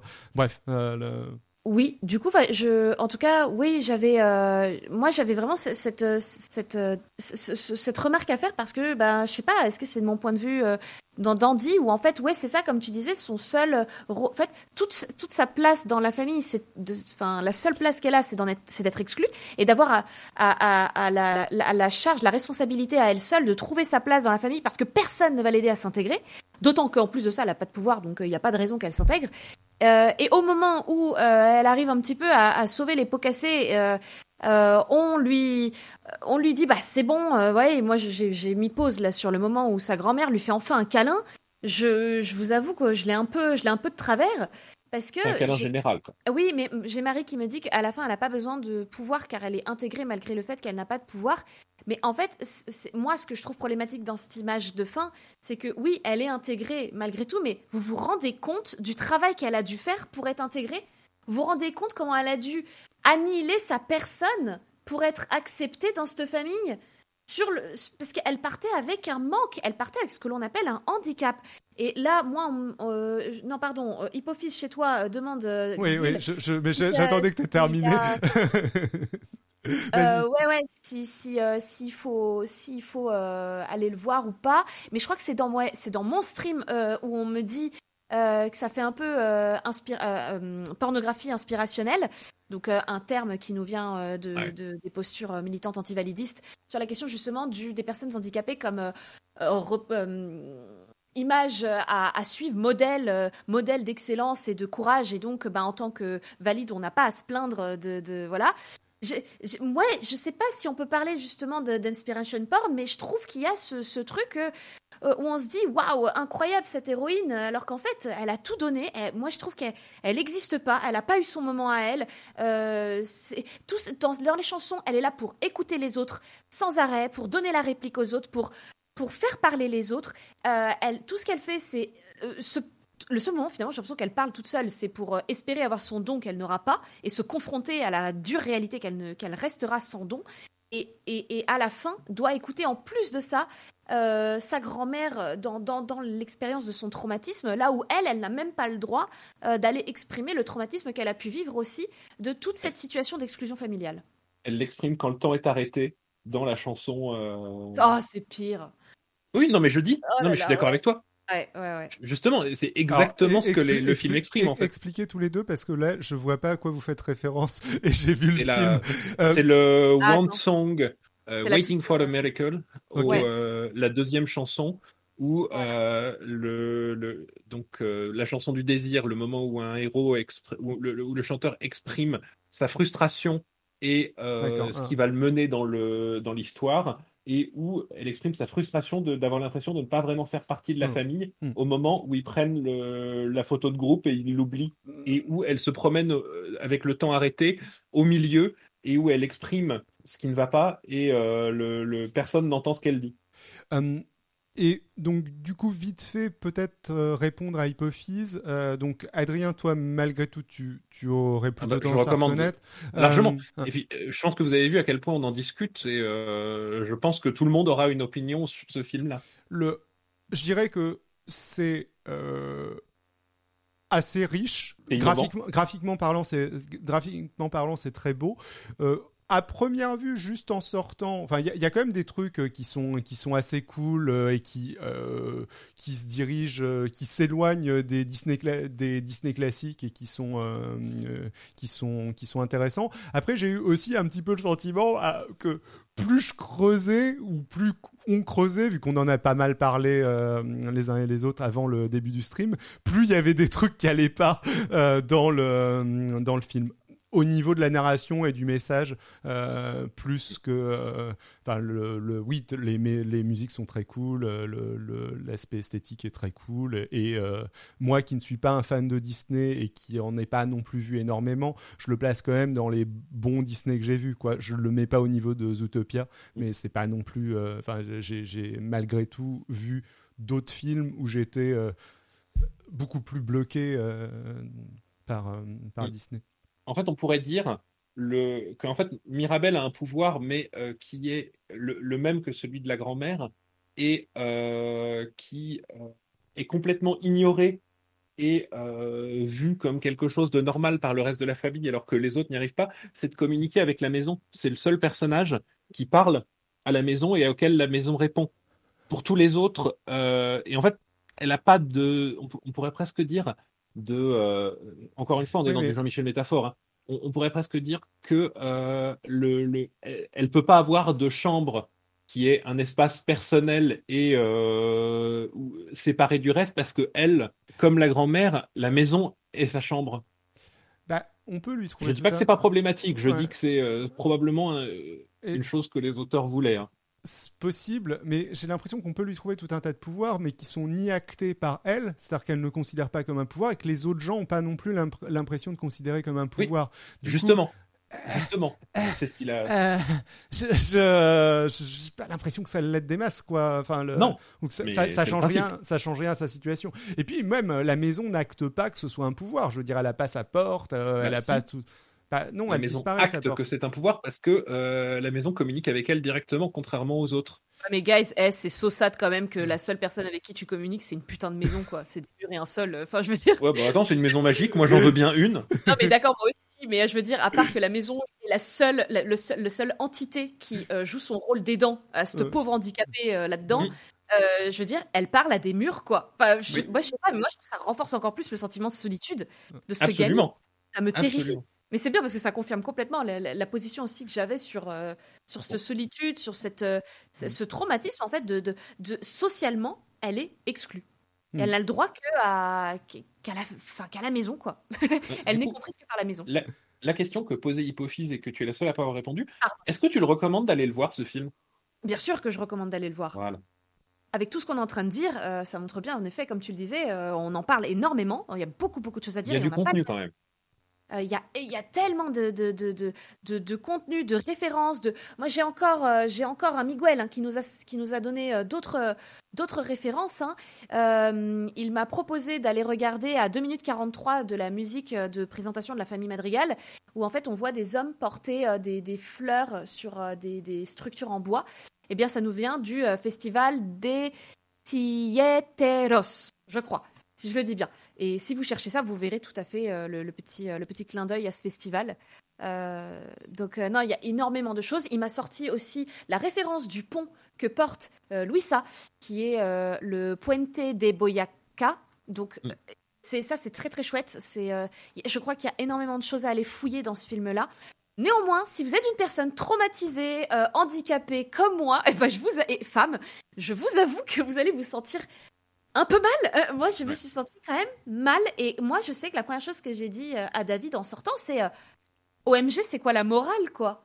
C'est quoi la morale de l'histoire? Parce que là, je suis pas bien. Hmm. Ah, le, personnage de Mirabel n'existe que dans son rôle à travers la famille, et la famille est la seule valeur reconnue par le film. Ensuite, j'imagine que culturellement, ça ne nous parle pas pareil que c'est une histoire très colombienne dans son rapport à la famille et que c'est quelque chose qui probablement nous échappe un peu. Et c'est pas une excuse, hein, Mais ça montre bien qu'il y a plusieurs lectures. Oui. On peut peut-être aussi euh, éventuellement dire euh, deux mots sur euh, bah, le, la, la, La, ouais, Bruno et la représentation des, des, souffrances psychologiques au niveau de, au niveau de Bruno aussi, parce qu'il a vécu des trucs euh, vraiment pas cool. Euh, le, et euh, bah, c'est aussi un petit peu, bon, outre le, la, la, vision de mage maléfique que le reste de la famille a de lui, il y a, y a aussi la manière dont il représente un petit peu ses traumas, je, ne sais pas dans, dans quelle mesure c'est euh, ok ou pas ok, euh, ce que euh, ce que t'en penses. Alors moi, donc quand en fait, ouais, quand elle le poursuit, qu'elle tombe et qu'il la rattrape, et là ils se mettent à discuter ensemble. et là on va commencer. À... oui, et c'était oui, c'était drôle ça d'ailleurs.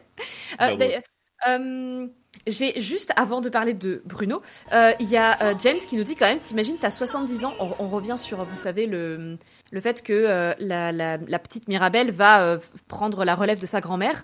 Et là, James nous propose quand même une expérience de pensée qui est que, imagine, t'as 70 ans, donc tu es Mirabelle, et après avoir fait euh, neuf cérémonies de porte euh, environ, où à chaque fois tu revis ton trauma avec toutes les émotions négatives que tu as ressenties avec le rejet, etc., je sais pas si elle serait toujours une meilleure version de la grand-mère. Ouais, tellement. Ce serait la pire punition, quoi. Je veux... Regarde, lui, il en a eu un. Lui, Toi Elle va, tu vois, à la fin, elle va, elle va être le, même personnage euh, problématique que la grand-mère, mais elle, elle va les traumatiser par jalousie de.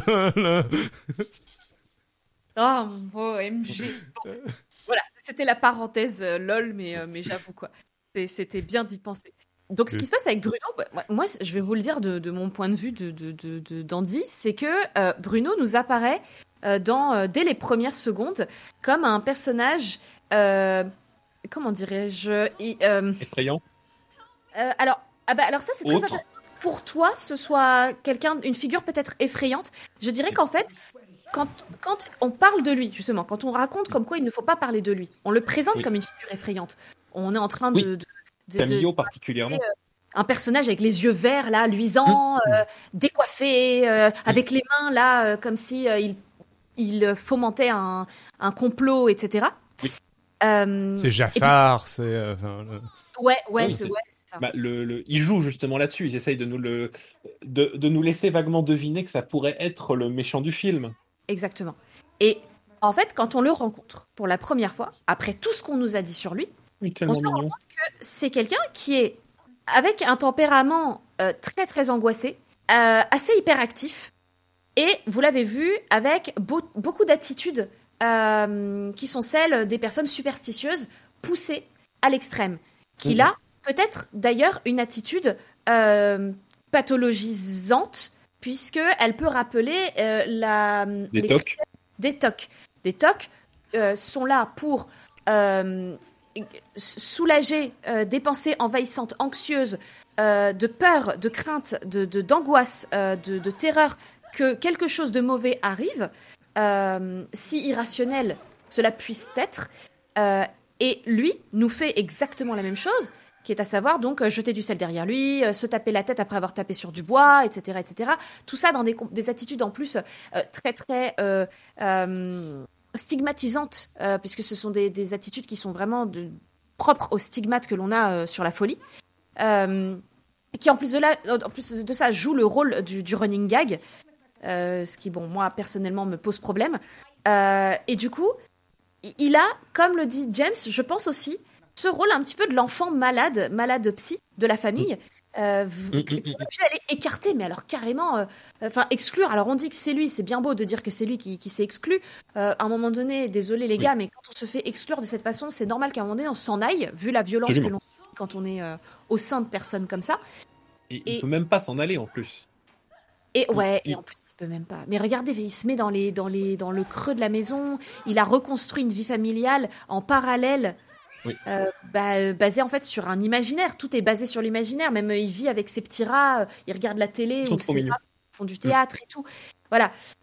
et oui, Bruno est particulièrement attachant. Je me permets tout de même une petite remarque qui est ce, ce stigmate que les, que les fous portent aussi, celui d'être des personnages attachants si ils ne sont pas effrayants, dangereux.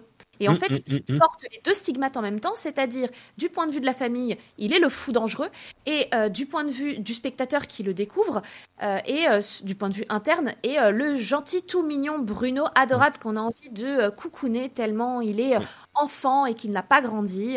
Et oui, Marie, tout à fait, merci. C'est la figure de Cassandre pour Oui. ceux qui ont euh, pas la rêve Absolument. Du mythe de, de Cassandre. Et- Euh, c'est Pierre et le loup. hein. Enfin, c'est pas Pierre et le loup, mais c'est cette idée euh, de euh, dire toujours l'avenir et que personne ne veut l'entendre. Et jusqu'au jour où, où ça arrive. C'est pas Pierre et le loup, hein, attention, Non, parce que pas- Non, justement, c'est plus Cassandre et c'est quelqu'un qui a essayé d'avertir et qu'on n'a pas voulu écouter. Et qu'on a Gaslight, les amis, Oui. Gaslight. Peut-être aussi parce que c'est une femme. Euh, et, et du coup, oui, moi je trouve que, que ce gars, oui, il est la figure de Cassandre. Il est euh, la réunion de plusieurs stigmates associés au handicap Absolument. et à la psychophobie. Euh, et oui, il est attachant, mais attention, parce que ça, c'est la figure aussi que l'on veut vous montrer de la folie. Euh, Les fous euh, sont aussi comme vous et moi, enfin non pas comme moi du coup parce que je suis folle, mais euh, sont comme vous valides, sont des personnes tout à fait normales et complexes qui ont leur part de. Comportement euh, ok et comportement moins ok quoi. Et, et je suis sûr que euh, les auteurs de, ce, de, de cette histoire avaient l'impression de euh, lutter contre les stigma, le stigmate fait aux personnes euh, ayant des troubles mentaux, Ouais. alors qu'au fait, ils ne, fait que les- ils ne font que les perpétuer juste d'une manière mignonne. Et Ouais. euh, c'est problématique, ce, ce genre de take sur le, le problème. Tout à fait, exactement. C'est si en tout cas c'est comme ça que ça a été pensé, et parce qu'on voit que c'est bienveillant. hein, dans... Sinon on le représente comme ça. Absolument. Euh, le fait que ce soit bienveillant n'excuse pas en fait d'utiliser des trucs problématiques. Mais, et euh, beaucoup de gens qui écrivent sur une population qui n'est pas la leur ont tend- en, en- en- pensent qu'en le rendant bienveillant, euh, ils désamorcent le, le cliché problématique, ce qui n'est pas souvent le cas. ouais.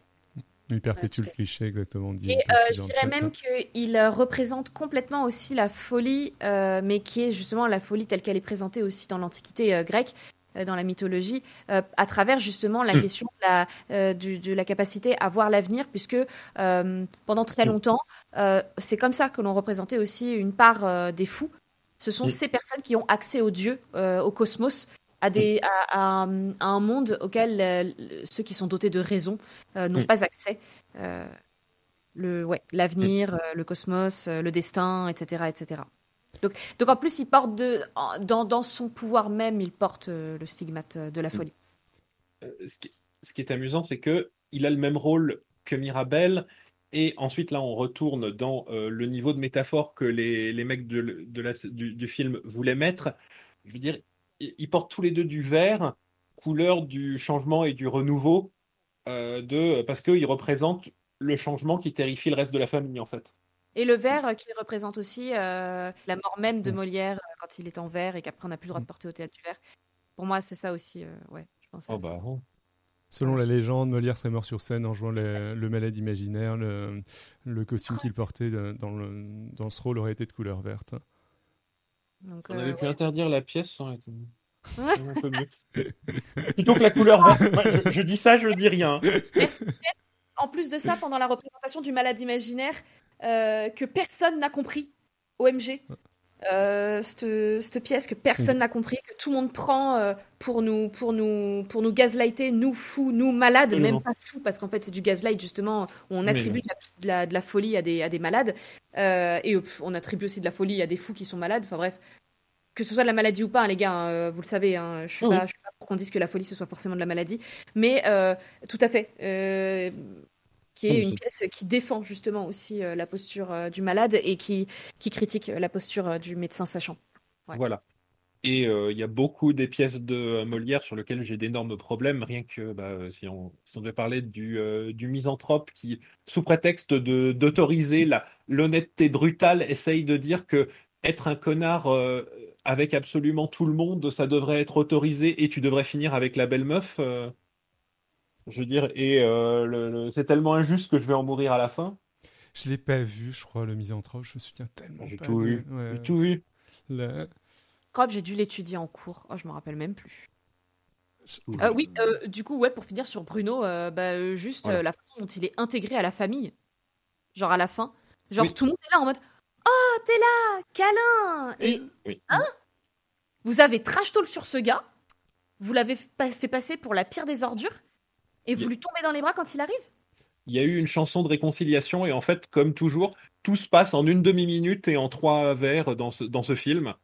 Les, euh, si, les- en fait, les, les, les chansons en cinq minutes packent plus d'histoire que euh, 20 minutes de film. Donc, euh, faut vraiment les suivre et absolument pas rater une seule ligne pour Mais voir. du coup, euh, qu'est-ce qu'ils disent dans la chanson qui explique euh, la réconciliation? Parce que moi, le, je- bah, c'est euh, à chaque fois, ils se parlent à tout, euh, ils s'intègrent à toutes les chansons de tout le monde en reprenant euh, We Don't Talk About Bruno et euh, ils reprennent les prédictions et tous comprennent Oui. ce que, le- ce que les Mm. deux voulaient dire et que Mais- et ouais. comme dans ce, partout Donc, dans ce film, l'amour de la famille explique Ouais. tout.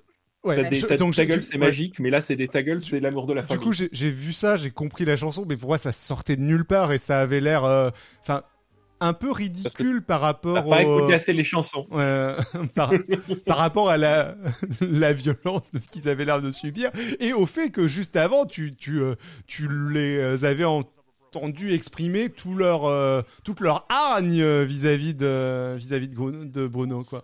Euh, même plus subtil leur c'est pas, pas, de la haine c'est euh, le euh, ils- leur, leur Leur mécontentement. Un peu ouais globalement euh, il a dit quelque chose qui nous a fait peur sur le futur à chaque fois c'était Dérange. Oui. Ouais, c'est ça qui dérange. Et oui, c'est, c'est, ce sont ces visions qui font peur, quoi, plus que Oui. lui-même. Et ben oui, mais parce qu'il porte, en fait, euh, il porte la charge de, de, de, de la peur. Enfin, je sais pas comment dire. la, euh, la charge de gérer le futur en fait de gérer euh, ce qui va arriver aux gens et les, les évolutions et, que tout ne sera plus aussi parfait qu'avant forcément sachant que les choses n'étaient pas parfaites mais ils en avaient l'impression euh, est-ce que, euh, est-ce que vous pensez qu'on a terminé du coup ou est-ce que on a oublié euh, des choses importantes? J'ai l'impression que j'ai tout dit. Moi, j'ai l'impression d'avoir fait le tour aussi euh, sur ce qu'on avait à dire. Après, euh, il y a peut-être euh, dans le chat euh, des, des gens qui ont d'autres euh, qui ont d'autres réflexions euh, sur euh, Euh, sur le film, par exemple. Euh, une réflexion rapidement, hein, c'était euh, le, le fait que euh, Bruno soit accompagné de rats, qu'il vive avec les rats, qui sont toujours des, des, des, des, des espèces qui sont considérées comme sales et Mm, mm, mm. euh, voilà, euh, qui portent la, la, la peste, tout ça, enfin les maladies, euh, mais qui sont en plus de ça des, des animaux très très intelligents, quoi. Voilà, Grave. la.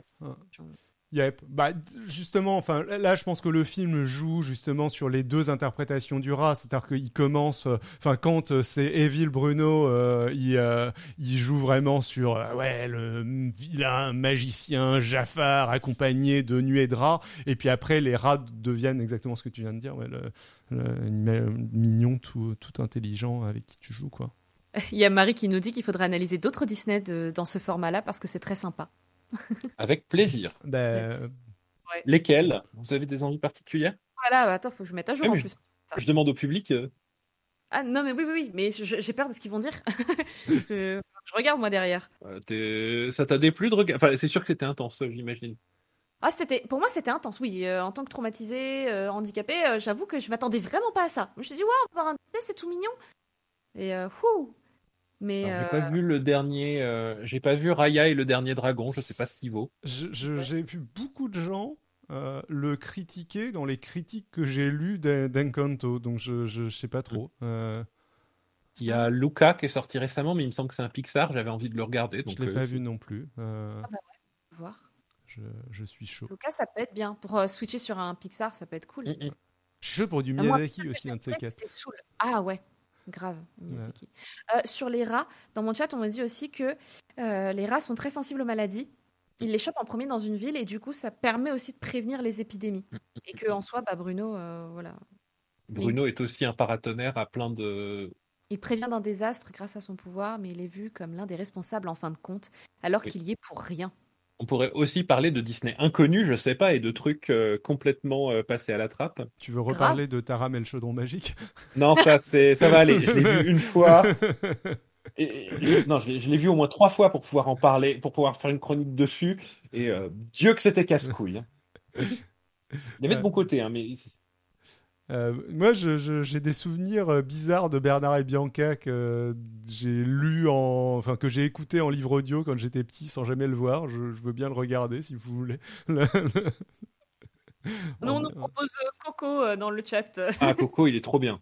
ouais, Euh, Coco, je suis pas contre. Le... de revoir pour Coco. Longos nous propose le chat extraterrestre. Je ne sais pas ce que c'est. Hmm. Je sais pas si c'est un vrai euh, Disney ou pas. Un faux documentaire sur les chats qui décrypte les ficelles? Euh, mais c'est un. euh, Tu trolls euh, ou c'est comment? Ah, un amour de coccinelle, oui. Ça fait longtemps que j'ai pas vu les coccinelles. Je- ouais, les regardais au catéchisme, moi, les... ah, j'ai jamais la série des coccinelles. Ah, je crois Et que oui. c'est le chat qui vient de l'espace, en fait. Euh, J'ai l'impression que c'est le chat qui vient de l'espace. Il y a en effet un Disney de euh, 1978 que dont je ne peux vous dont je peux vous lire la fiche Wikipédia. Le, fil- le film évoque un extraterrestre ressemblant à un chat contraint de se poser sur Terre à la suite de problèmes techniques ayant atterri près d'un camp militaire. Le vaisseau est confisqué par l'armée qui demande la collaboration de la meilleure institution scientifique afin de déterminer d'où vient cet engin et qui le conduisait. Je suis sûr qu'il y a une analyse profonde à faire sur la représentation des institutions scientifiques dans les Disney de 1978. Euh, Non, on pourrait regarder le, le, le- le trou noir. Je sais pas si vous connaissez, c'était euh, le, moment où en fait tellement Disney, traumatique ce truc. Euh, dans à la fin des années 70, D- Disney réfléchissait à, à- à passer dans le cinéma pour grand. Vous savez qu'il en avait marre d'être typecasté et donc qui ont décidé de faire un clone foireux de Star Wars vu que c'était ce qui marchait à l'époque. qui est, alors je l'ai lu en bouquin quand j'étais petit et euh, mes, mes souvenirs de ce film, euh, c'est euh, l'inexorable mort d'astronautes qui vont être, euh, qui vont tôt ou tard être aspirés dans un trou noir et ne jamais en revenir euh, sur euh, euh, le, sur euh, ouais, enfin une durée classique de roman de la bibliothèque rose, mais je m'a- je m'attendais pas du tout Mais c'est une novélisation de. Disney. Qu'est-ce que tu quand plains j'étais petit. Je- Ah, euh, bon, bah, le chat euh, ne nous remercie pas de nous de remettre euh, dans la tête de tout le monde euh, la chanson de Bruno. Voilà. Bah, on ne parle pas de lui, on vous a dit. Ah non, non, non, non, on parle pas. Donc, tiens, vous, vous aviez dit un truc à propos de cette chanson. Ah, oui. Euh, je crois que c'était David, euh, disant que euh, ça risquait de d'énerver les parents autant que euh, euh, Let It Go de euh, Frozen. C'est pas moi, mais Ouais. euh, peut-être. euh, ouais. Moi, Ah, je euh, sais pas. Ah, je sais pas qui a dit ça, mais euh, Moi, je ça sais va, pas, je j'entends vois pas. pas. les gamins chanter. euh, C'est ça, c'est euh, ça, ça a pas la euh, le Let It Go avait quand même un, une euh, la rencontre entre une puissance émotionnelle rare et euh, un truc super catchy qui reste dans ta tête et le, le climax du film.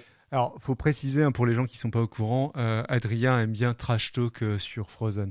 Euh, le- Non, mais Frozen, Frozen a d'énormes problèmes. En fait, Frozen, c'est le, le moment où Disney a essayé de renouveler son truc et je trouve où ils n'ont pas réussi. Là, je viens de le lancer, Oui. il peut tenir deux heures en solo. C'est un, un bon film, mais en fait, ils y sont allés à moitié dans ce qu'ils voulaient faire de novateur.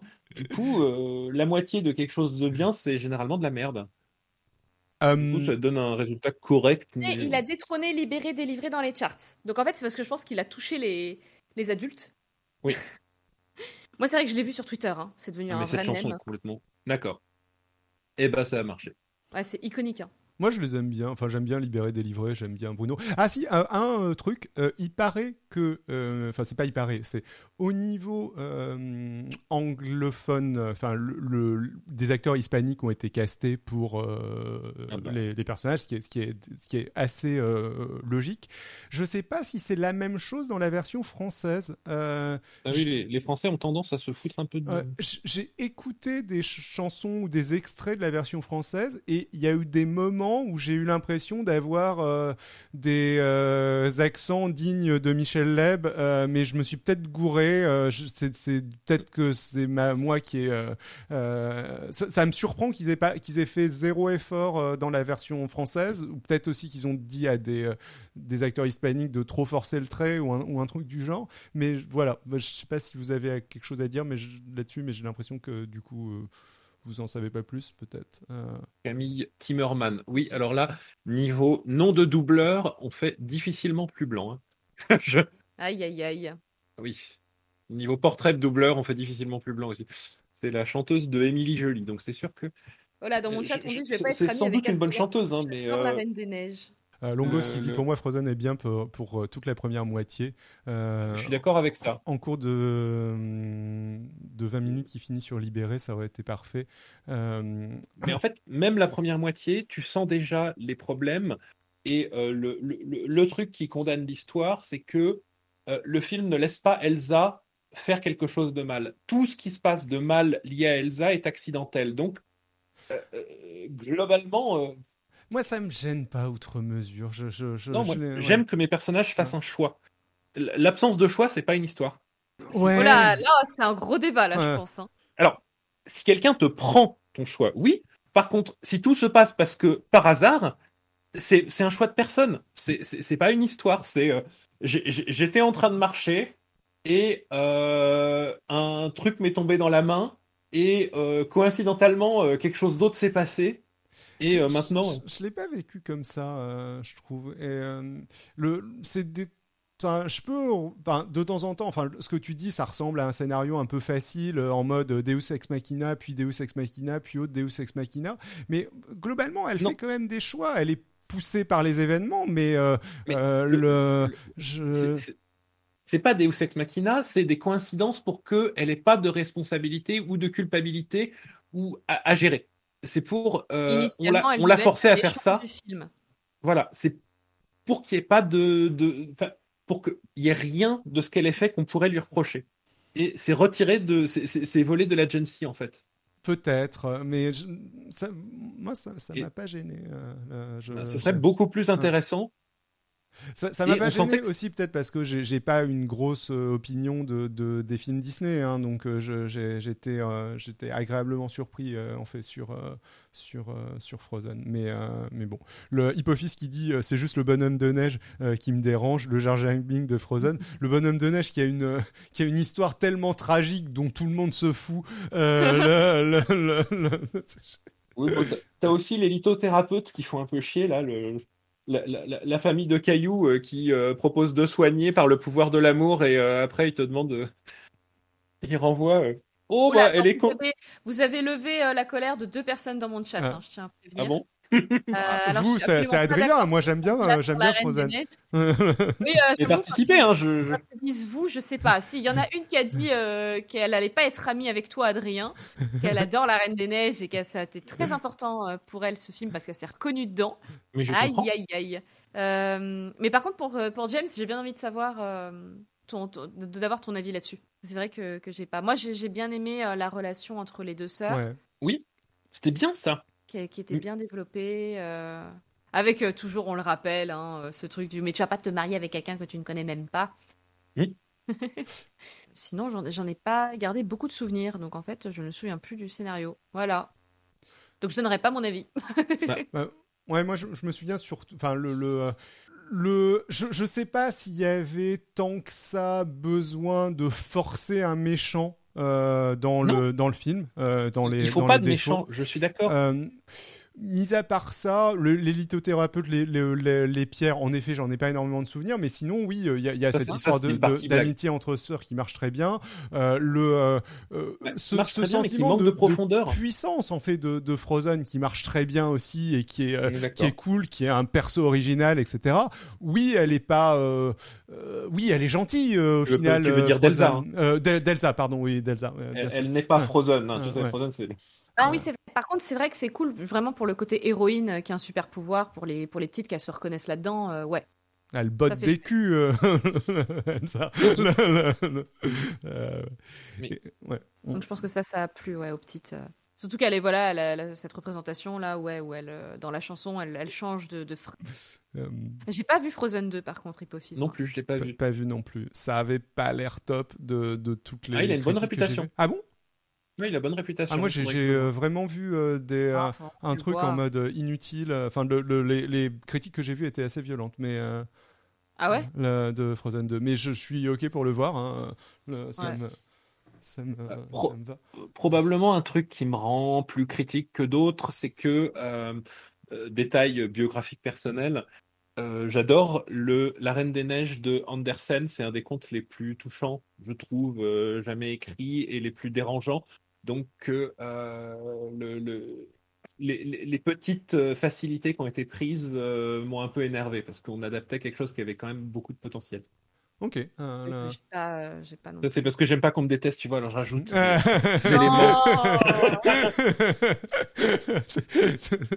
je déconne, je vis pour votre haine.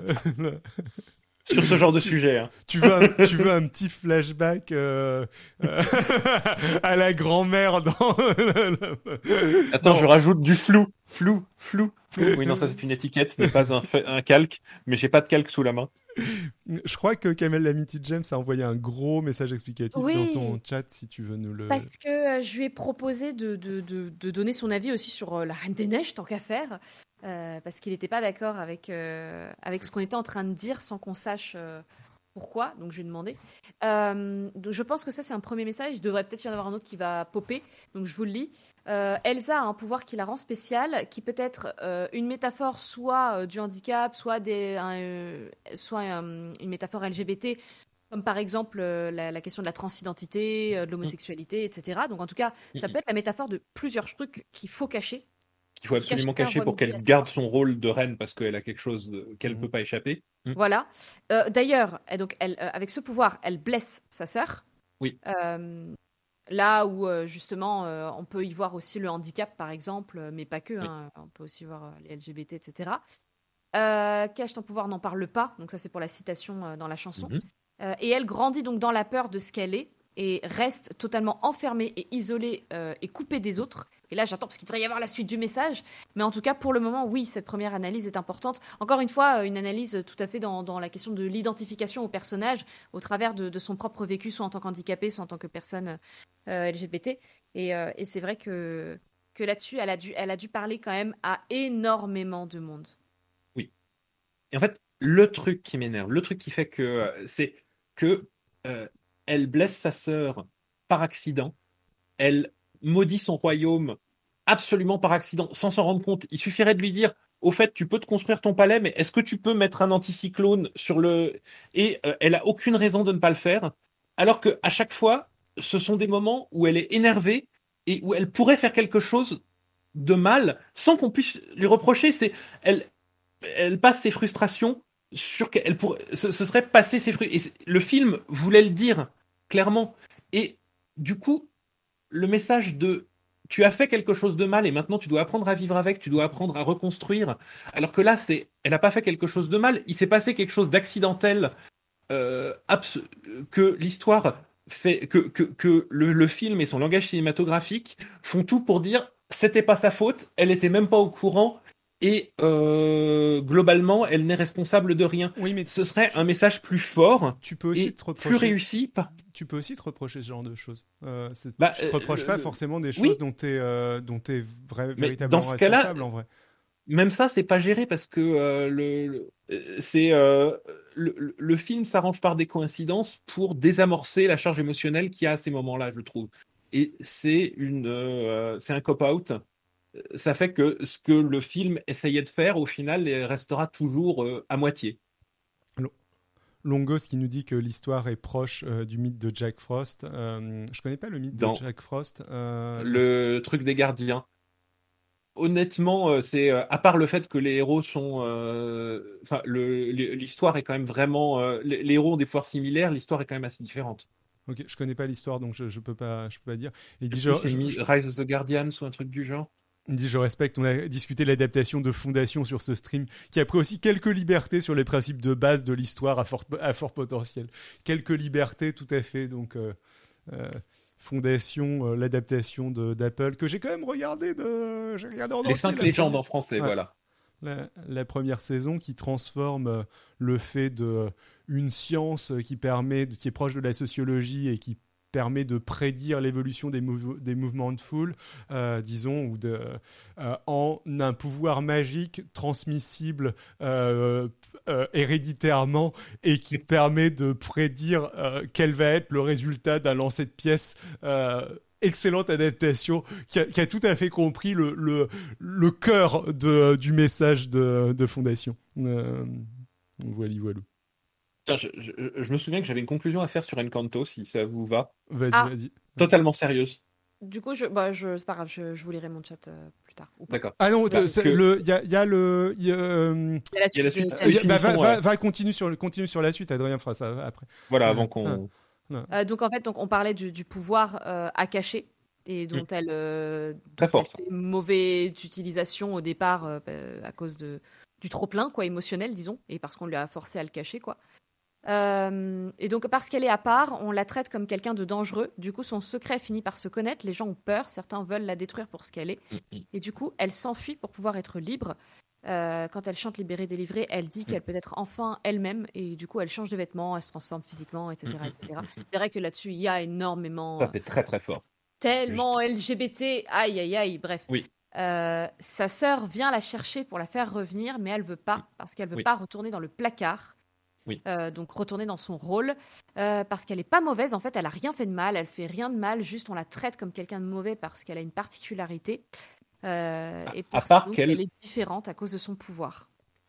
À part que sa sœur vient pas pour la faire revenir, sa sœur vient pour lever la malédiction qu'elle a accidentellement jetée et que elle aurait retirée d'elle-même si elle avait juste jeté un regard en arrière en partant en fait.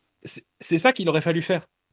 Oui, l'histoire aurait été beaucoup plus forte si elle avait été comme il nous dit dans le dans le texte. Et c'était ça qu'il fallait assumer, mais que les auteurs n'ont pas assumé. D'accord. Et on, était à ça de faire quelque chose d'absolument magnifique, comme décrit dans ce résumé, mais que le film n'o- n'o- n'ose pas assumer parce que euh, complètement. James dit qu'elle peut pas reti- le- la retirer parce qu'elle a pas ce pouvoir. Ouais. Après, Elle essaye même pas. Ouais, je sais pas. Après, euh, ce qu'on m'a dit dans le chat est- c'est que le 2 euh, dit beaucoup de choses du 1. En tout cas, complète énormément le 1. Je ne sais pas si ça se dit dans le 2 ou pas.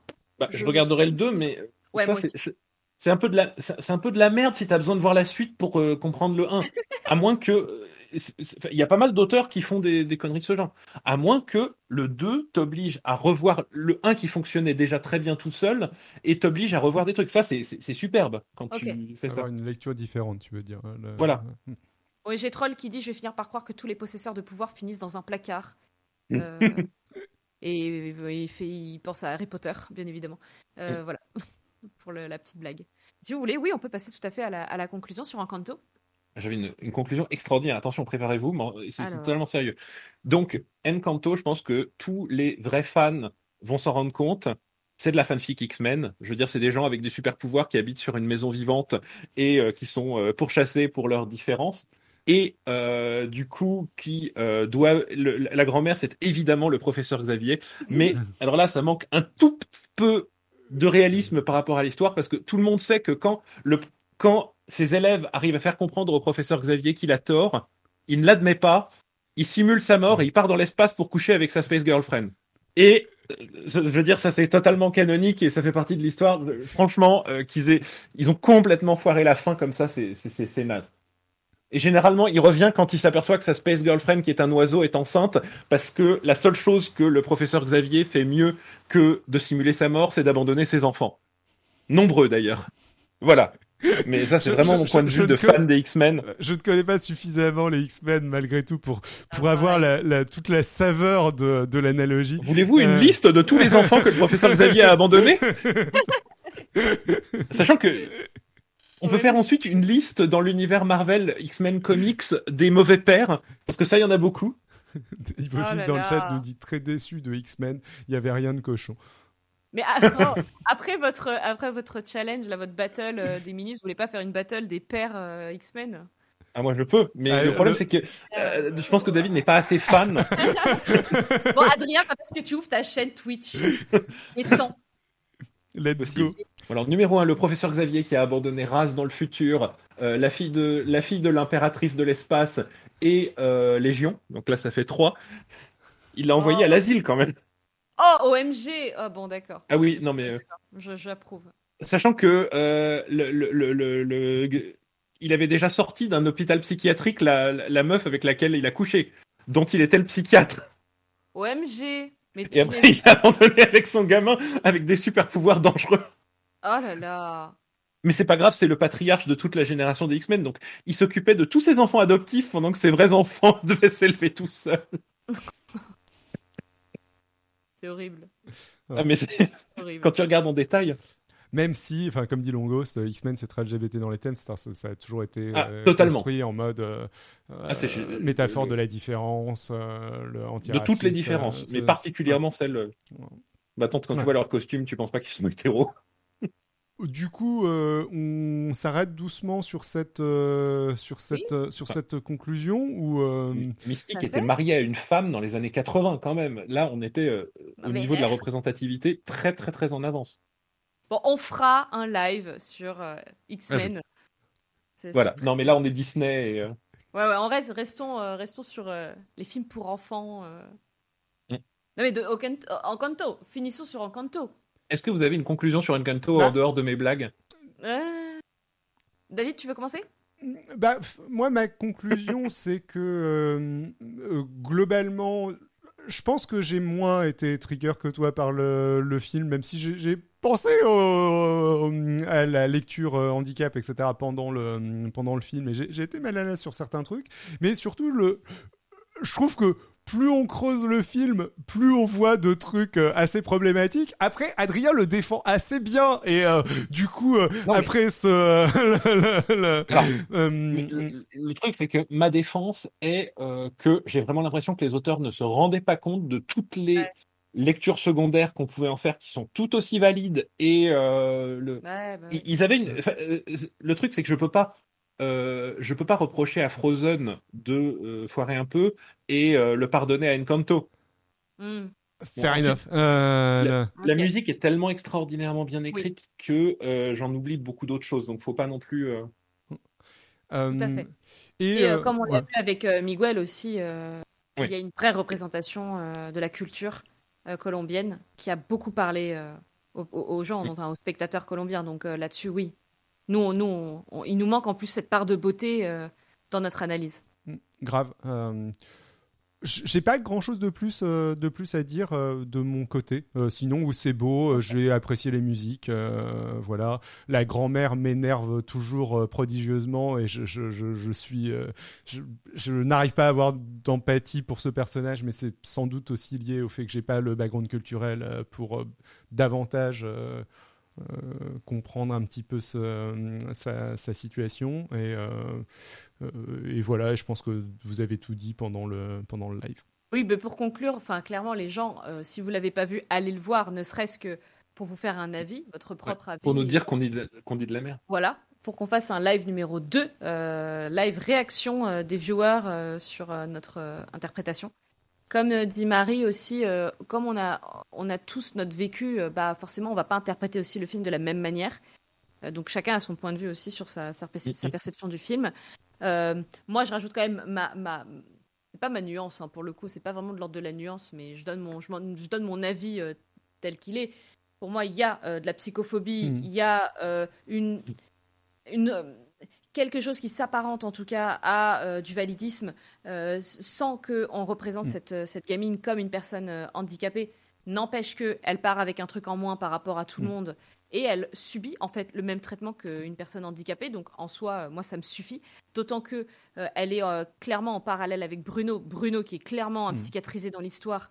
Donc bon, moi ça me suffit pour dire qu'elle aussi elle est handicapée. grave, hein, je suis. Voilà, ouais, moi, moi, je, moi, je garde de toute façon cette analyse-là qui pour moi est importante. Si pareil, si vous êtes trop, enfin, si vous êtes trauma de manière générale, vous faites partie des dissociés, bah, vous verrez aussi euh, pas mal de, de refs à ça. Donc, on l'a vu, hein, la réminiscence traumatique. Euh, mais même, enfin, à la famille hein, plutôt dysfonctionnelle, ça aussi, ça peut trigger pas mal de, gens. Enfin, enfin, les gens comme moi, d'enfance maltraitée, euh, j'avoue, c'est chaud, quoi. Ça, aussi, ça a été pas mal trigger pour moi, de savoir que cette gamine a fini sur cette conclusion où elle a trouvé sa place, finalement la place que la famille a bien voulu lui accorder, again, ça me trigger. Moi, je pense que je vais rester comme ça pas mal amère, malgré euh, les, quand je regarde là les, les, images euh, sur mon stream, euh, des, couleurs magnifiques, des lumières magnifiques, des danses, des chants, des, des, personnages qui, qui, sont, qui, sont, qui sont magnifiques, je l'avoue. Mais voilà, je crois que pour moi, en tout cas, le, le, le propos, l'interprétation que j'en fais du propos me laisse avec une certaine amertume. Voilà pour ma conclusion. Et à la rigueur, je, je peux rajouter à ça, euh, le, vu que tu as été plus en, je suis d'accord avec ce que, tout ce que tu as dit sur le handicap. Je trouve aussi la lecture euh, très euh, maintien du pouvoir euh, de, euh, ce, ce- de des richoux du village assez euh, valide aussi et aussi un peu gênante de de pas enfin le qui est pas alors même si peut-être que Adrien a raison et que c'est pas aussi euh, net que ça mais Ouais. euh, ça, ça aussi ça me gêne un peu le- même si c'est moins gênant que ce que, que tout ce que tu viens de décrire Oui, non, mais oui, on avait eu cette, euh, ce- ce- ce- cette euh, réflexion-là, effectivement, à la fin, où on s'est dit, euh, et encore, tout le village réuni autour de la maison. Ah, Ils sont réunis dans la maison. Ah, ils sont Pas dans la autour. maison. Bah, Ils rentrent pour danser avec il y en a monde. quelques-uns Euh, qui rentrent Il y en a quelques-uns, mais bon, c'est Ouais. pour euh, le langage. il y en a beaucoup dehors Oh. Euh, Oui, Alors, Cette fois-ci, alors que on présentait bien pendant tout le film que tout le monde reste dehors sauf la famille, là, euh, non Ouais. pas, À part pas- le pas jour de la- pas tout le temps à euh, part le jour de la cérémonie. ouais.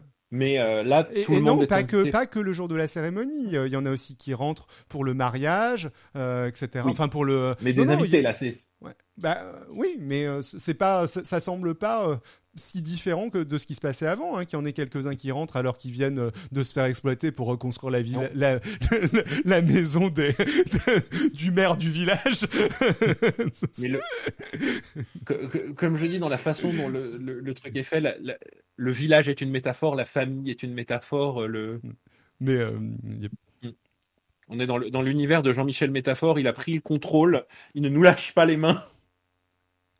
est-ce que tu as des choses à rajouter? Ah, Ariana, je pense que tu avais termi- Ouais. terminé niveau conclusion. Moi, j'ai terminé aussi. Adrien, tu as peut-être aussi d'autres choses à rajouter.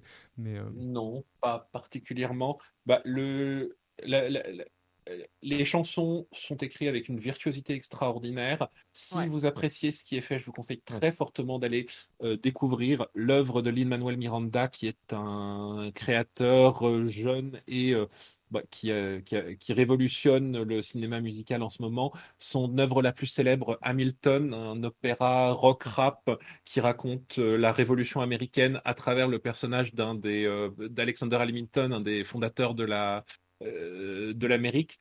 Présenté comme ça, ça peut paraître euh, c'est n'importe quoi, mais la comédie musicale, l'opéra est incroyable. C'est créatif. Lafayette est absolument génial, joué par un euh, euh, comment on dit euh, un Caribéen euh, extrêmement beau. Et euh, enfin, tous les personnages sont euh, d'une diversité extrême. C'est une réinvention de euh, l'histoire américaine, une réappropriation par euh, et euh, une, une vision peut-être un peu idéalisée, mais qui euh, tente de dire ce que pourrait être le futur de l'Amérique. Et euh, bah, l'année, les musiques sont, sont géniales dedans, le- les textes sont à mourir de rire. L'année où c'est sorti, ils ont gagné tous les prix de tout qui récompensent ce genre de choses. Il y a eu un film de lui qui est sorti récemment, In the Heights, pour, qui reprend en version filmée sa première comédie musicale, qui est très cool aussi. ok. C'est vraiment très bien. Et c'est lui aussi qui a fait la musique de Moana, donc si vous l'avez pas vu, allez voir Moana, Ah, en ouais, français. ah, faut que je le vois. Ok. Je prends deux trois trucs du chat euh, post euh, conclusion. Euh, donc euh, coucou à Sal Rakai qui vient de qui, qui vient d'arriver et euh, qui nous Hello, dit qu'il- a passé euh, qu'il a que la- il a eu la larme à l'œil pendant euh, Dos Oruguitas. C'est laquelle euh, Dos Orugitas C'est la chanson finale, c'est la chanson de euh, où euh, la grand-mère explique euh, toute sa vie et, et qui, où la famille se réconcilie. Et qui nous explique tout son somme qu'il a contre la, la grand-mère euh, par la- vioque. par la, par la, la suite euh, qui, qui aurait dû mourir comme la méchante qu'elle est. Euh, euh, Longost qui nous dit euh, c'est pour ça que c'est plus simple d'être euh, critique quand on parlait de d'avoir vu le film plusieurs fois je crois. Euh, c'est c'est pour ça que euh, c'est plus simple d'être critique littéraire chez Ruquier. T'as pas besoin de lire le bouquin euh, pour dire qu'il est Ah. mal écrit chez Ruquier. Ah, et, et, Notre question. On n'a rien compris. et Adrien, du coup, qui propose de faire euh, des soirées critiques d'émissions de Ruquier. Des soirées... Moi, tu sais, le méta, je veux, je suis pour. Ouais. Tout pour le méta. et, euh, ouais. et Hyposphys euh, qui nous dit on raid, on raid euh, Xanaria. Et en effet, je pense que c'est ce qu'on va faire pour, euh, pour terminer, vu que je pense que tu vas enchaîner avec ton chat-in de l'insomnie, n'est-ce pas?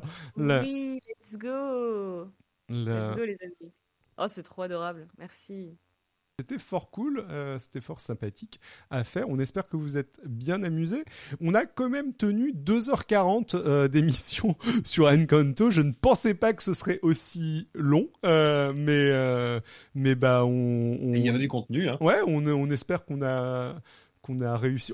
On, a été plus long que le film parce que l'une des critiques que l'on n'a pas faites mais qu'on aurait pu faire au film, euh, c'est que bah, il est assez court euh, et en effet, Adrien, comme tu disais, il développe pas mal de choses lors des musiques. Ah bah, euh, ils ont 12 personnages principaux et globalement, si on les gérait pas sous forme de chansons, ce serait ah. impossible en fait. Et globalement, as quand même, tu ressors quand même du, du film avec l'impression qu'il y a un bon trois quarts des personnages euh, qui sont un peu réduits quand même à des gimmicks et qui sont pas extrêmement développés quoi. Donc le, le, tu, ressors du film en te disant que ça, ça aurait pu être plus long hein, le niveau bah, développement.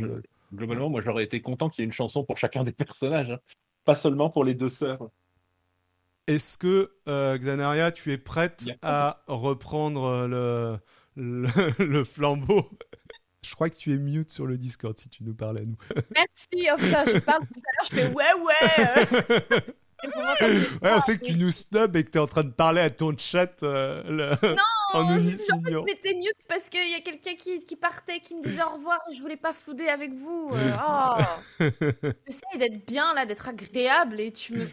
Bref. Bon. Euh, donc oui, non, c'était un, c'était un plaisir encore. Et oui, je suis prête pour, pour, pour, le, le, chatting de l'insomnie. Ok, let's go. Let's raid.